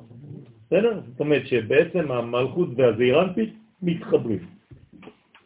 לפי שמקבלת מהאורות של אבא ואימא המתגלות בלמד ב' או בלב זעירנפין ששם היא עומדת. בסדר? אז יש בעצם חיבור, הללוהו, איך מהללים את השם, אני חוזר על הפסוק, בנבל, כלומר בזה שאתה מחבר את הזכר עם הנקבה. זה נקרא להלל את הקדוש ברוך.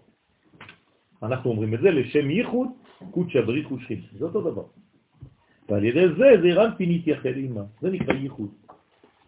והייתם הרבה, ונאמר בייחוד הזה של זון, וטוב לב משתה תמיד. כן, מה זאת אומרת וטוב לב משתה תמיד? בסוד מה שכתוב, שתו ושחרו דודים, בשיר השירים. למה צריך להשתכר? נכון? כתוב יין, שמח לאדונך. לא, אבל בשיר השירים. אה. איך אנחנו אומרים? כי טובים דודיך מיין, נכון?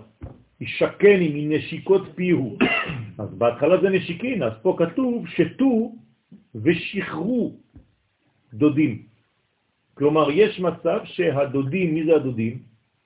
הזכר והנקבה שותים ביחד כדי להיות קצת אה, היי היי טרללי, כן?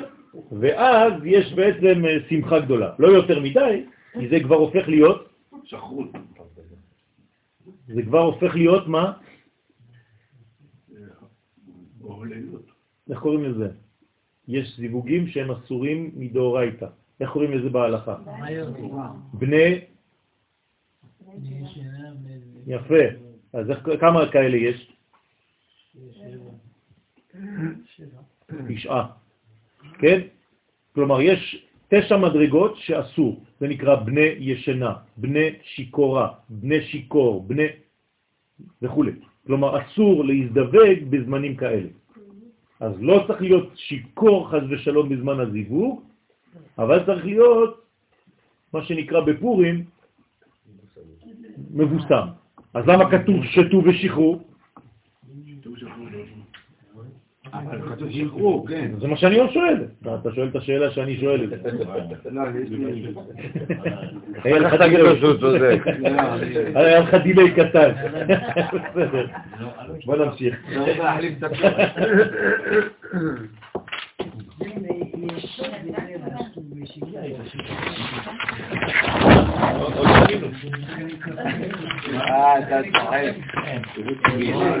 מה מה אתם עושים? מה, אני לא מבין אתכם. לא מבין אתכם. לא מבין אתכם.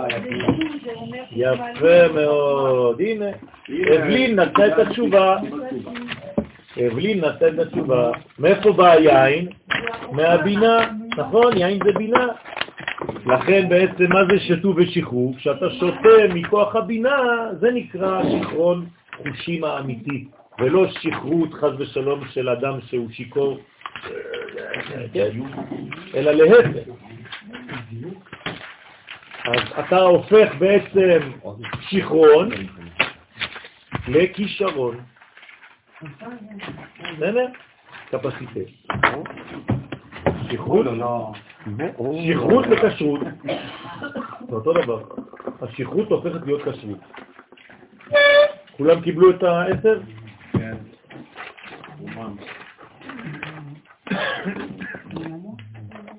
קיבלתם? סוזנה. בבקשה, דוגמא. סוזנה. טוב. עוד אחד? זהו, כולם? אוקיי. ומה, אז, אז מה אמרנו? שחרור, שתו ושחרור. מה זה שתו ושחרור? אמרתי לכם בתחילת השיעור שיש אכילה ויש שתייה. אז אם אכילה זה אכל י' וה', מה זה שתייה?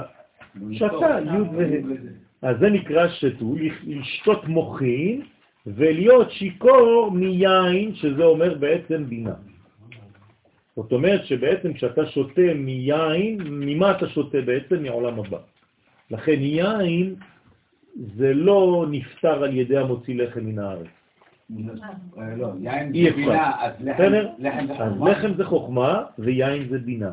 אז אם אתה מקדש על היין, אתה צריך לחסות את הלחם. למה ש... כי הוא מתבייש. אתה לא יכול להתעסק בבינה ולעזוב את החוכמה, כי הם ביחד. למה? אז אחד לא פותר את השני, צריך את שניהם. אני צריך גם את אבא וגם את אמא. ולכן גם אם עשיתי המוצי, עכשיו עשיתי המוצי, אני בחתונה, אני יושב בשולחן, אכלתי המוצי. עכשיו מביאים לי יין, אני צריך לברך בורא פרי הגפן בתוך הסעודה. למרות שעשיתי כבר המוציא. לכסות היין. בסדר? בלי לחסות שום דבר. אבל שמעת את הקידוש של היין של ה... לא, זה לא מוציא אותך. זה לא. מוציא. לא מוציא אותך. אם אתה בשולחן עכשיו, זה לא- אתה עכשיו עושה... שתי עניינים. זה לא מוציא אותך מהגפן, שתי עניינים. זה לא. החופה היא אחד מה- והתשובה זה אחד. מה- מהאכילה. הרי המוציא לחם מן הארץ, זה פותר אותך מכל הדברים. נכון, אבל כשאתה אומר שאתה צריך לעשות פרי גפן, כן. אם שמעת את ה- את ה- את הברכות, את את הגפן, אתה לא צריך לעשות הטוב והמיטיב בלבד? לא, לא, לא, לא, לא, לא קשור בכלל. שם זה רק בשביל החתן והכלה. הם שואלים שאלה אחרת. אתה מדבר על חתונה, וזה נפרד מהסעודה בחתונה, והוא שואל. שעשינו לא, לא, לא, לא, הוא לא שואל את זה. מה. אתה מכניס שהוא לא שואל? לא, לא, אבל לא, הוא שאל על החתונה, בגלל ששמענו בחתונה בורא פרי הגפן. זה מה שהוא שאל. לא, לא, בארוחה זה ברור שזה הטוב והמיטיב. באמת, אני מצטערת. אם היין בוא. יין לבינה, כן. מאיפה הוא בא היין הלבן? אה, זה כבר מדרגה שהיא עליונה יותר. זאת אומרת שזה בעצם, אה, יש, טוב, אני, אי אפשר להיכנס על הכל, אבל יש שלושה יינות. יש יין אדום, יין רוזה ויין לבן. ג' פעמים. ולכן צריך לשתות בעצם, ב, עוד פעם, בט"ו בשבט, שלושה יינות. אני שותה אחד, אני בסדר? משתכר. אדום ולבן. לא, אדום, רוזה ולבן. לפני כמה שנים עשינו סדר. בסדר.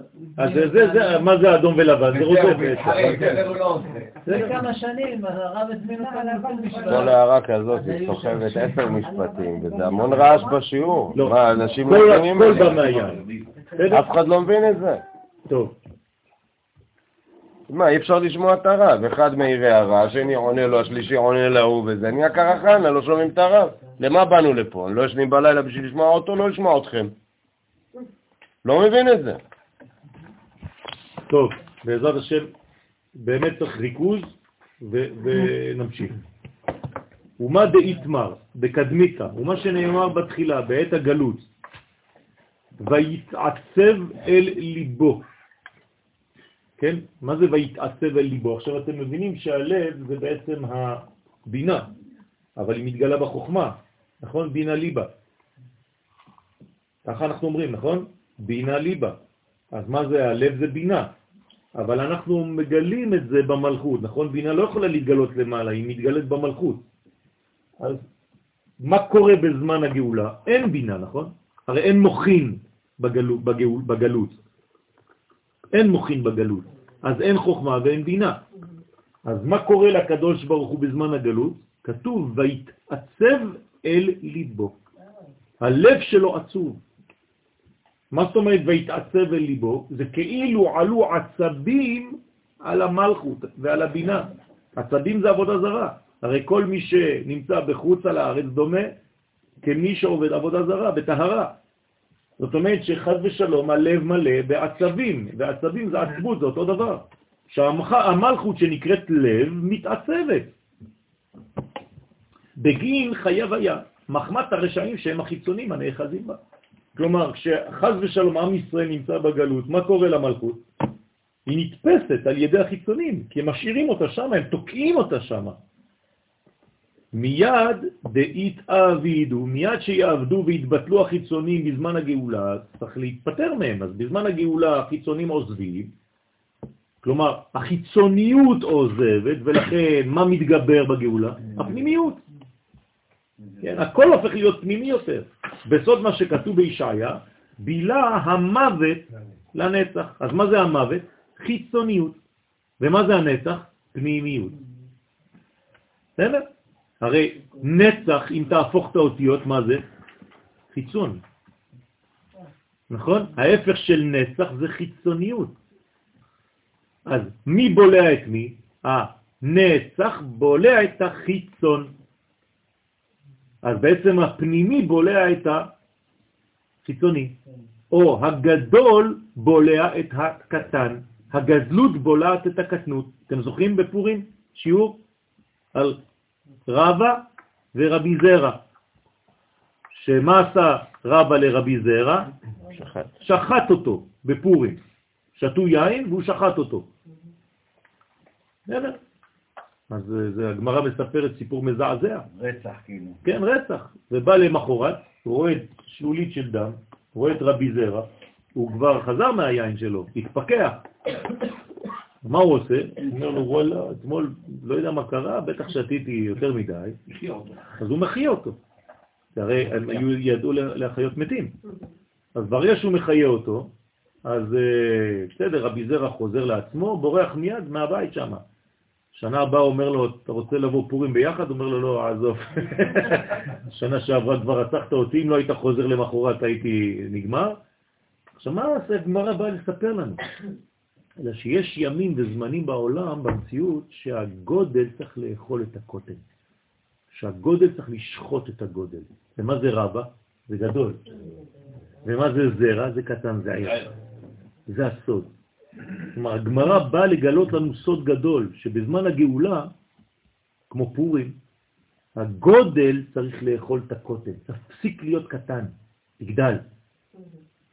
לכן בילה המוות לנצח. אז מה קורה בזמן הגאולה? יתקיים ב, אז יתקיים בשכינה, ובעבוד רשעים רינה. כלומר, יש מצווה לשמוח כשהרשעים נכחדים מהעולם. לכאורה זה סותר את הפסוק שאומר, ובנפול אויבך, אז תשמח. ורינה. לא אמרנו שזאת יפה, אתה מתחיל לדייק, אבל קודם כל, וזה נכון, אפשר וצריך לשמוח כשהאויבים שלנו נופלים. חובה לשמוח. לא צריך לפחד מזה. להפך, רק אנשים לא הבינו את הפסוקים כמו שצריך. בוודאי. שלנו גם? בוודאי. פנימיות תמיד יותר גדולה מהחיצוניות, היא צריכה להיות דומיננטית על החיצוניות. כלומר, מה זה יותר גדולה? שולטת. זה לא שהחיצוניות לא שווה, רק שהפנימי צריך לשלוט על החיצון, כמו שרוכב צריך לרכב על הסוס. לא הסוס רוכב על האדם, נכון? ראיתם פעם חמור על בן אדם? זה שני חמורים בעצם. אז הוא בעבוד רשעים רינה, כי אז תוכל המלכו להתייחד עם זעירנטים. אז זה נקרא בעבוד רשעים רינה. ואז זול שרויים ברינה ובשמחה. אז זה נקרא רינה ושמחה. דרך אגב, זה גם חלק מעשרה תיאורים שאומרים לחתן ולכלה, נכון? גילה, רינה, דיצה, חדווה, אבא, אחווה, שלום, רעות, נכון? אז זה רינה ושמחה, זה חלק מהם. אז מה זה רינה ושמחה? זה בעצם ייחוד זון. ומה שכתוב, הללו בנבל וכינור, עכשיו אנחנו עולים מדרגה, נבל וכינור, אמרנו קודם כל נבל, עכשיו מוסיפים כינור, הנה כינור הוא אותיות כ"ו נר. זאת אומרת, כינור זה נר של כ"ו. אתם זוכרים מה זה נר? זה ייחוד. אתם זוכרים את ייחוד נר? הוויה אקיה, הוויה אלוהים, הוויה אדנות. זה כל הנר, זה 250 בגמטריה. עכשיו, כל זה זה שם הוויה. אז כמה זה שם הוויה? כ"ו. אז כינור זה כ"ו, 26, של כל הצירופים שלו נר. אז כינור זה בעצם נר של שם הוויה. זה כל הצירופים של שם הוויה. וסודו, כי קודשא בריחו דהו י' כו' אז הקדוש ברוך הוא שהוא י' כו' שהוא זעיר אנפין, שבו השם הוויה שמספרו כ"ו, הגימטריה שלו עולה כ"ו, דרך אגב, מה זה כ"ו בעצם? זה מם, נכון? כשאני כותב כ' ואני שם ו', כתבתי מם. אז זאת אומרת שבעצם כ"ו זה מם, זה מה שצריך לכוון בערב שבת בקידוש. כשאתם אומרים בורא פרי הגפן לפני ההמשך, אז אתם צריכים לראות בתוך היין את המם הזאת. כי זאת המם שממנה יוצאים כל הילדים. זה כמו בעצם הרחם של האימא. אוקיי? אז זה נקרא כ"ו, זה שם הוויה. דאיתם הרבה, שנאמר בו שהשכינה אומרת י' כו' כאורי וישעי. כן, אז אמרנו בגמרא, אתם זוכרים? אורי זה ראש השנה וישעי זה יום הכיפורים. אז מה זה השם אורי ואישי? אז הקדוש ברוך הוא בעצם כמו ראש וכמו כפרה. כלומר, שלמות. מה זה ראש? זה אחד. מה זה או יום הכיפורים? עשר. אתם זוכרים? היום העשירי, שביתת העשור.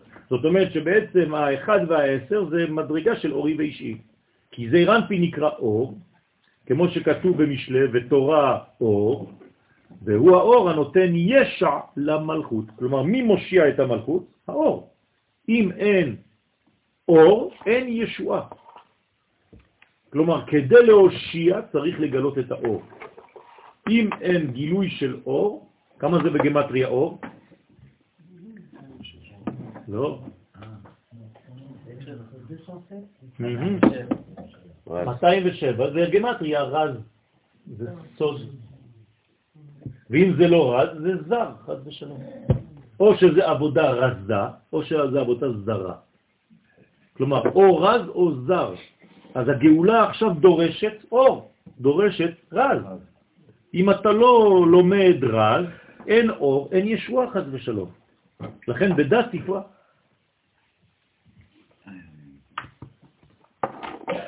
לכן יש, יש על המלכות, לכן נהיר בנר, דאי הוא שכינתה הוא מאיר בנר שהיא השכינה. אז השכינה נקראת נר, כלומר המצווה, כי נר מצווה בתורה אור, שנכללים רמח איברים שלה בין שתי זרועות שלה. אז כאן הזוהר רומז לכל הצירופים שאנחנו אומרים. הוויה אקיה זה בזיווג העליון, הוויה אלוהים בזיווג האמצעי של החיבוק, והוויה אדני בזיווג התחתון של היסודות. בסדר? אז יש זיווג של מוחין ורוחין, יש זיווג של זרועות, של גוף, וזיווג תחתון של יסודות. ואז היא נקראת נר, כמו שכתוב בשאר הכוונות, בכוונת נר של שבת. זה מה שאנחנו מכוונים, שחילקנו דרך אגב. בסדר? בשאר הכוונות זה בא מהאריזל, מה שקיבלתם. שלוש שורות, אתם זוכרים? זה, זה, זה. כלומר, זאת הכוונה של נר שבת, זה צריך לכוון. עכשיו, מה זה עושה, הכוונה הזאת? היא גואלת אותנו מהגלות. כל שבת זה כמו גאולה. לכן אנחנו מייחלים ליום שכולו שבת.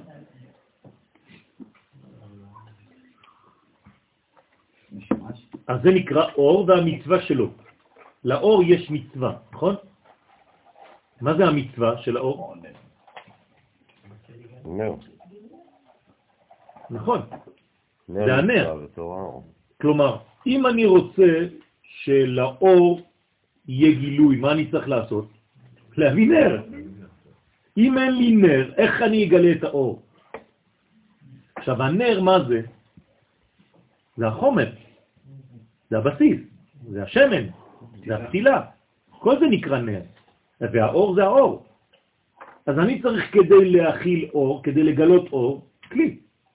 אז כי נר מצווה ותורה אור. איפה מתגלה התורה שלי? במצוות, דרך המצוות. אני לא יכול לגלות תורה אם אני לא מקיים את המצוות.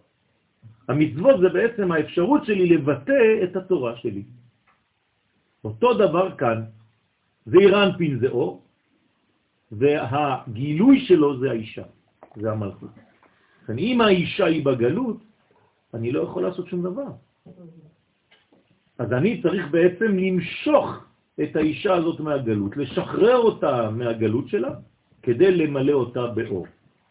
והיא המצווה שלו, בסוד מה שכתוב, נר מצווה, וחד בה, פן שמח עימה בשעת הייחוד, וזה השמחה.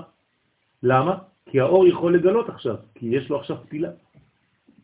יש לו איפה להיאחז בעולם הזה ולגלות את האור של השם. למה הוא משווה את המלכות לבנתי? למצווה, לנר. נכון. אנחנו נר. פעם שמדליקים, אני נכון, כנסת ישראל אני מביאה אור, אבל אני חושבת עכשיו, לפי השיעור, שהאור היה, אני רק נותנת לו אפשרות לצאת. להתגלות, בדיוק, בדיוק. הוא תמיד קיים, הכל קיים כבר, הקדוש ברוך הוא נמצא, רק אנחנו צריכים לגלות. הרי אני לא מביא את הקדוש ברוך הוא ממקום שהוא לא, אני רק מגלה אותו מן ההיעלם אל הגילוי. זהו, אני מוציא אותו מן ההיעלם. זה נקרא לאמן. מה זה אמונה? להפוך דבר גנוז לדבר גלוי. זה, אבל זה פה, זה תמיד היה פה. למשל, בזוהר הזה, יש כבר את כל הסודות שאני עדיין לא יודע? יש. אני פשוט עכשיו מנסה להוציא, להפיק ממה שיש בפנים כבר. אז אני מבקש מהקדוש ברוך הוא שייתן לי את החוכמה המספקת כדי לדלות מפה כמה שיותר. במיוחד בחודש גלי.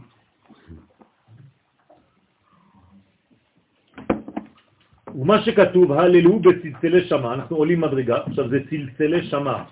מה זה צלצלי שמה עכשיו? מה? שהם רומזים על התקללות חסד וגבורה. זה נקרא צלצלי שמה. כלומר, במילה צליל יש צל, נכון? פעמיים, צלצל, צלצל. כן. כלומר, לצלצל זה לעשות פעמיים צל. מעניין. מה זה אומר לעשות פעמיים צל? כלומר, הצליל הוא קודם כל צל. אתם מבינים את זה? וואו, של הכל. יפה. כלומר, הצל של הכל הוא צליל. מקודם אמרתי לכם שבשופר לא שומעים צלילים אלא קולות. אם לא שמעת את הקול עצמו, את האור, מה אתה תראה? רק את הצל שלו. והצל של האור נקרא צליל. בסדר? כמו שבסוכה אתה יושב תחת הצליל, למרות שמעל הסכך מה יש? אור. אז מה זה בצל אל? הוא בצל של האור, אז הוא בעצם צליל של האור העליון. עכשיו, למה אני צריך לשמוע צלילים? הללו בצלצלה, כי זה קרוב, הכי קרוב לחיים שלי. קשה לי לשמוע קולות. זה בראש השנה, אני צריך לעלות למדרגה של 40 יום שעשיתי עבודה 30 יום לפני, של סליחות, והכל כדי להגיע לרמה הזאת, לשמוע את הקולות ולראות את הקולות. אבל בתנאים רגילים של חיים, מה אני שומע? צלילים. כלומר, אנחנו בעולם של צל. אבל אנחנו יודעים שזה הצל של מישהו, של זהות אלוהית, שהוא האור. אז אני בצל האל. אוקיי?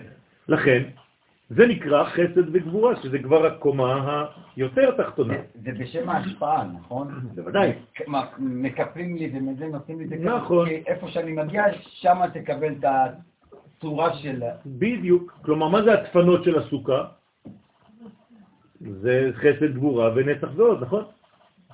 זה מידות. אז מה יש למעלה מהסכך? חוכמה ובינה. הסכך זה כבר בינה. אז אותו דבר פה. אז לכן הוא אומר לך, הצלצלי שמה רומזים על התקללות חסד וגבורה, כי אנחנו בעולם של מידות כבר. זה כבר צללים, זה כבר צל. עד שיפוח היום ונסו הצלילים או הצללים. כלומר, מתי יפוח היום ונסו הצללים? מה זה אומר?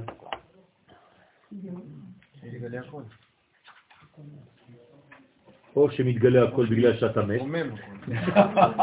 זה כתוב, עד שיפוח היום ונסו הצללים, אין לאדם צלם יותר, חס ושלום, הוא מת. נסו, אבל זה לא התרוממות. זהו. או שאתה מגלה את זה בהיותך חי. כלומר, או שאתה מת ורואה את הדברים, או שאתה חי ורואה את הדברים. אז מה עדיף? עד היום אנחנו חושבים שכדי להיפגש איתו צריך למות. ופה אנחנו אומרים, להפך, תיפגש איתו בחיים. בוודאי. אז זה נקרא ארץ החיים. בסדר? אז זה נקרא חסד וגבורה, זה בזה, בסוד מים באש ואש במים. היא אשה ומאיה, זה נקרא. כן? אישה ומאיה. מה זה אש ומים? שמיים. כלומר, אם אני מחבר אש ומים, אני מגיע לשמיים. אז איך מחברים אש ומים?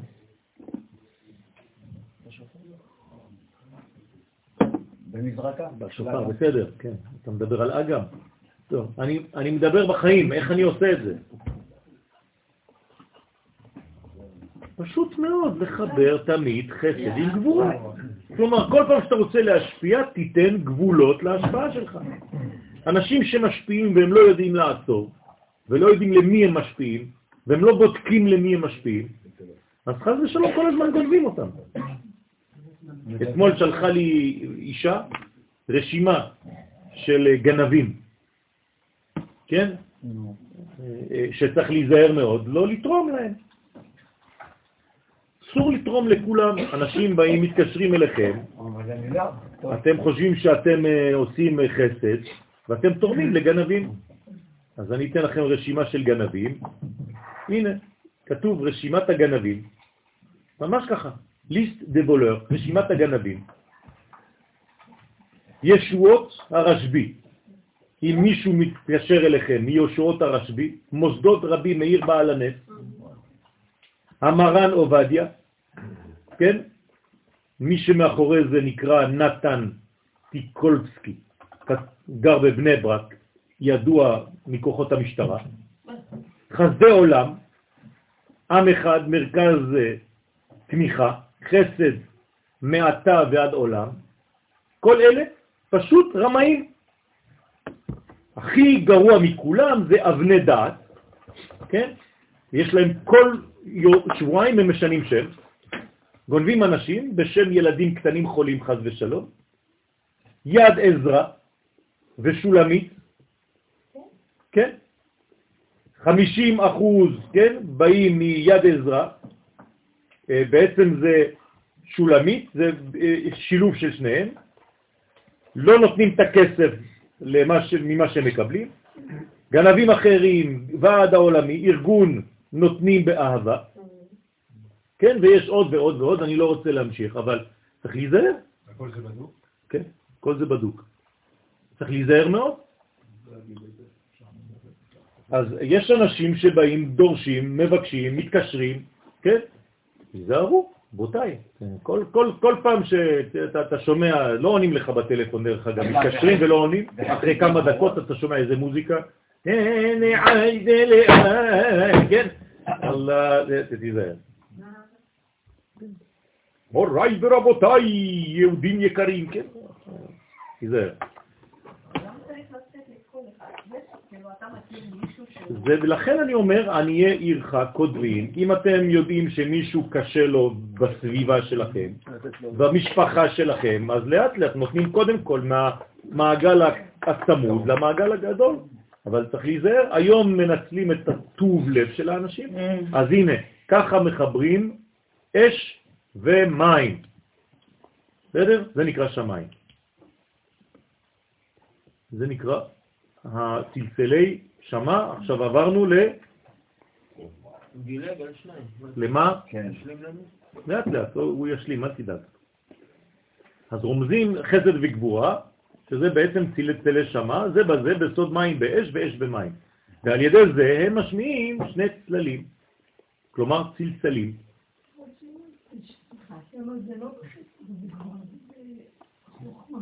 לא, לא, לא, להפך. אם ברגע ששומעים, זה כבר לא יכול להיות בחוכמה ובינה. בחוכמה ובינה לא שומעים כלום. מה שיוצא משם זה או קול, שזה כשזה יוצא מהגובה העליון, אבל כשזה למטה זה כבר כלי. הלב יכול לשמוע דברים יותר פנימיים. פה זה מדרגה עוד יותר נמוכה מהלב, זה כבר אוזניים. בסדר? זה כבר כלי, זה כבר בצל, זה כבר בעולם של צל. עכשיו, יש צל אחד וצילים, כן? אז זה נקרא צל צלים. אז כמה זה יש בעצם בסך הכל? שלוש. כלומר, צל פלוס צלים. צל אחד, צלים שתיים, יש לפחות שלושה פה. ומה שכתוב על אלו בצלצלי תרועה, אז מה זה צלצלי התרועה? הם רומזים על התקללות נצח והוד. אז הנה, זה לא רק חסד וגבורה, זה עוד נמוך, זה גם נצח והוד, זה בזה. למה? כי זה, כל זה עולם של צל, זה לא עולם של אור, שהם מקבלים את השפע מהתפארת הנקראת תרועה, וגם הם משמיעים שני צלצלים, כן? צללים. שמע ולמעלה. אוקיי. נכון. ובכולהו, בכל הספירות, כל הנשמה תהלל יא. עכשיו, מה קורה לנשמה באותו זמן? היא בהי. כלומר, היא מהללת את יודקה. כלומר, מה, למה היא מהללת את יודקה? למה, מה זה להלל אמרנו? להגדיר. איך אתה מגדיר את יודקה? על ידי צל. כי אנחנו בעולם של צל. אם אני נותן צל ואני חי בצל האור, אז אני נאמן לאור. הצל שלי, הוא עושה מה שאני עושה? כן, לא, אבל הוא אפילו לא אחוז אחד ממך. הוא עושה בדיוק מה שאני עושה. כן, אבל אתה לא יכול להגדיר את הצל, להשוות אותו אליך. כאילו, בוודאי, בוודאי, אני משווה, ואנחנו אומרים את זה בתהילים. השם צלך על יד ימיניך. יומם השמש לא יקקה וירח בלילה. זאת אומרת שאם אני הצל של הקדוש ברוך הוא, אתם יודעים איזה רמה זאת? כלומר, כל מה שהקדוש ברוך הוא זז, אני זז, אותו דבר. זה, זה מהלך חבל על הזמן. אם אני חי בצל הזה בצורה כזאת, אז יש uh, מדרגות של, של, של, של חיבור, כן? יש איזה להקה כזאת, לא? כתוב, ההוא והצל. סבלימינל והצל. אז מי זה סבלימינל? זה הקדוש ברוך הוא. זה סבלימינל, זה אי אפשר ל... כן, ויש לו את הצל. הבעיה זה שרואים רק את הצל. צריך לדעת שיש סבלימינל למעלה. לכן, הנשמה תעלליה, דאי הוא כי יא, הם חוכמה ובינה, זה יא, כן? רוצה לומר, לכן צריך מאוד מאוד מאוד להקפיד, רבותיי, כשאתם אה, שליחי ציבור, לומר את היה. למשל, אה, לא יודע מה, אה, הוא ברכה, לא הוא ברכה, בגשמי ברכה, לא, הוא ברכה, ברך אותה עם ה' דגושה בסוף, כן, אישה. האיש שלה, ולא אישה. אז לכן זה חוכמה ובינה, רוצה לומר, כשנמשכו המוחים מחוכמה ובינה, אז כל הנשמה תהלל יה. מה זה כל הנשמה? כל המדרגות של הנשמה. כלומר, כמה מדרגות? חמש. מאיפה יצא לכם שש? חמש מדרגות של הנשמה. בסדר? נפש, רוח, נשמה, חיה ויחידה. זה נקרא כל הנשמה תהלל יה. הנשמה שלנו יפה, שאלה טובה, מצוינת. הנשמה שלנו מכירה רק את המקצוע אחד של הבורא. כאילו. זה רק המקצוע. הקדוש ברוך הוא ברא את העולם, זה המקצוע שאנחנו מכירים ממנו. ולא נדע בשום צורה... אפשר לדעת, אבל זה לא העניין בינתיים. ברמה שלנו היום אנחנו צריכים להכיר את הבורא ואת רצונו. זה מה שמעניין אותנו היום. לעשות את רצונו. זהו. מי שיודע, יודע. זה כבר לא שאלה של מי שיודע. זה כמו שמישהו שואל אותי איך אני אדע. אז אני אומר לו, זה סימן שאתה עדיין לא יודע. כשאתה יודע, אתה כבר לא שואל את זה. יש? יש, יש, יש, ויש מקצועות אחרים, ולכן אמרתי לך שהשאלה שלך מצוינת. הוא יש לו אין סוף מקצועות. בינתיים אנחנו יודעים רק אחד, בורא. יש מישהו שיודע לסוף? עוד פעם. כן, לא אמרתי שהוא יודע אין סוף, אמרתי שהוא יודע משהו אחר חוץ מבורא. אוקיי? אבל יש מקצועות אחרים, זה כבר אין סוף, אף אחד לא יודע אין סוף. כן. אומר שאנחנו מהללים אותו בכל המדרגות של הנשמות לחמש מדרגות. נכון, אם אנחנו עוד לא קיבלנו את היחידה, כן. איך אפשר להלל אותו? את יכולה להלל אותו ביחידה של הקומה שלה. כלומר, אם קיבלת למשל נפש, אז את קיבלת נפש של הנפש, רוח של הנפש, נשמה של הנפש, חיה ויחידה של הנפש. אז ביחידה של הנפש את כן יכולה להלל אותו. אני אני חושב שקיבלת לפחות את זה, בעזרת השם. אז די בהון יהא פורקנה, כי על ידם תהיה גאולת השכינה מאחיזת החיצונית. זה מי משחרר בעצם? האורות הגדולים האלה של י' וה'. זה מה שמשחרר, שום דבר אחר לא יכול לשחרר. לו' ולה, לשתי אותיות ו' כ'. אז את מי הם משחררים י' כ'? את ו' כ'. אבא ואמא עוזרים לבן ולבת של שבע ויה, בעינון בן ובת, הנה, שהם בן ובת. דהיינו זון. רוצה לומר, כשתתבטל אחיזת החיצונים מזון, אז כל העולמות ישבחו ויהללו לקודשא בריחו. כן, כל העולם. יכירו וידעו כל יושבי תבל. ובהון, ובשם י' כ' יתמחון עמלקים מעלמא. ובשם הזה י' וה' יימחה שמו של עמלק מן העולם. אמן ואמן. עד כאן להיום בזוהר. אנחנו נמשיך באותיות. אמן. תקה תקה, תקה בשופר גדול תקה תקה, תקה בשופר גדול תקה תקה, תקה בשופר גדול, בשופר גדול לחירותנו, וסע וסע וסע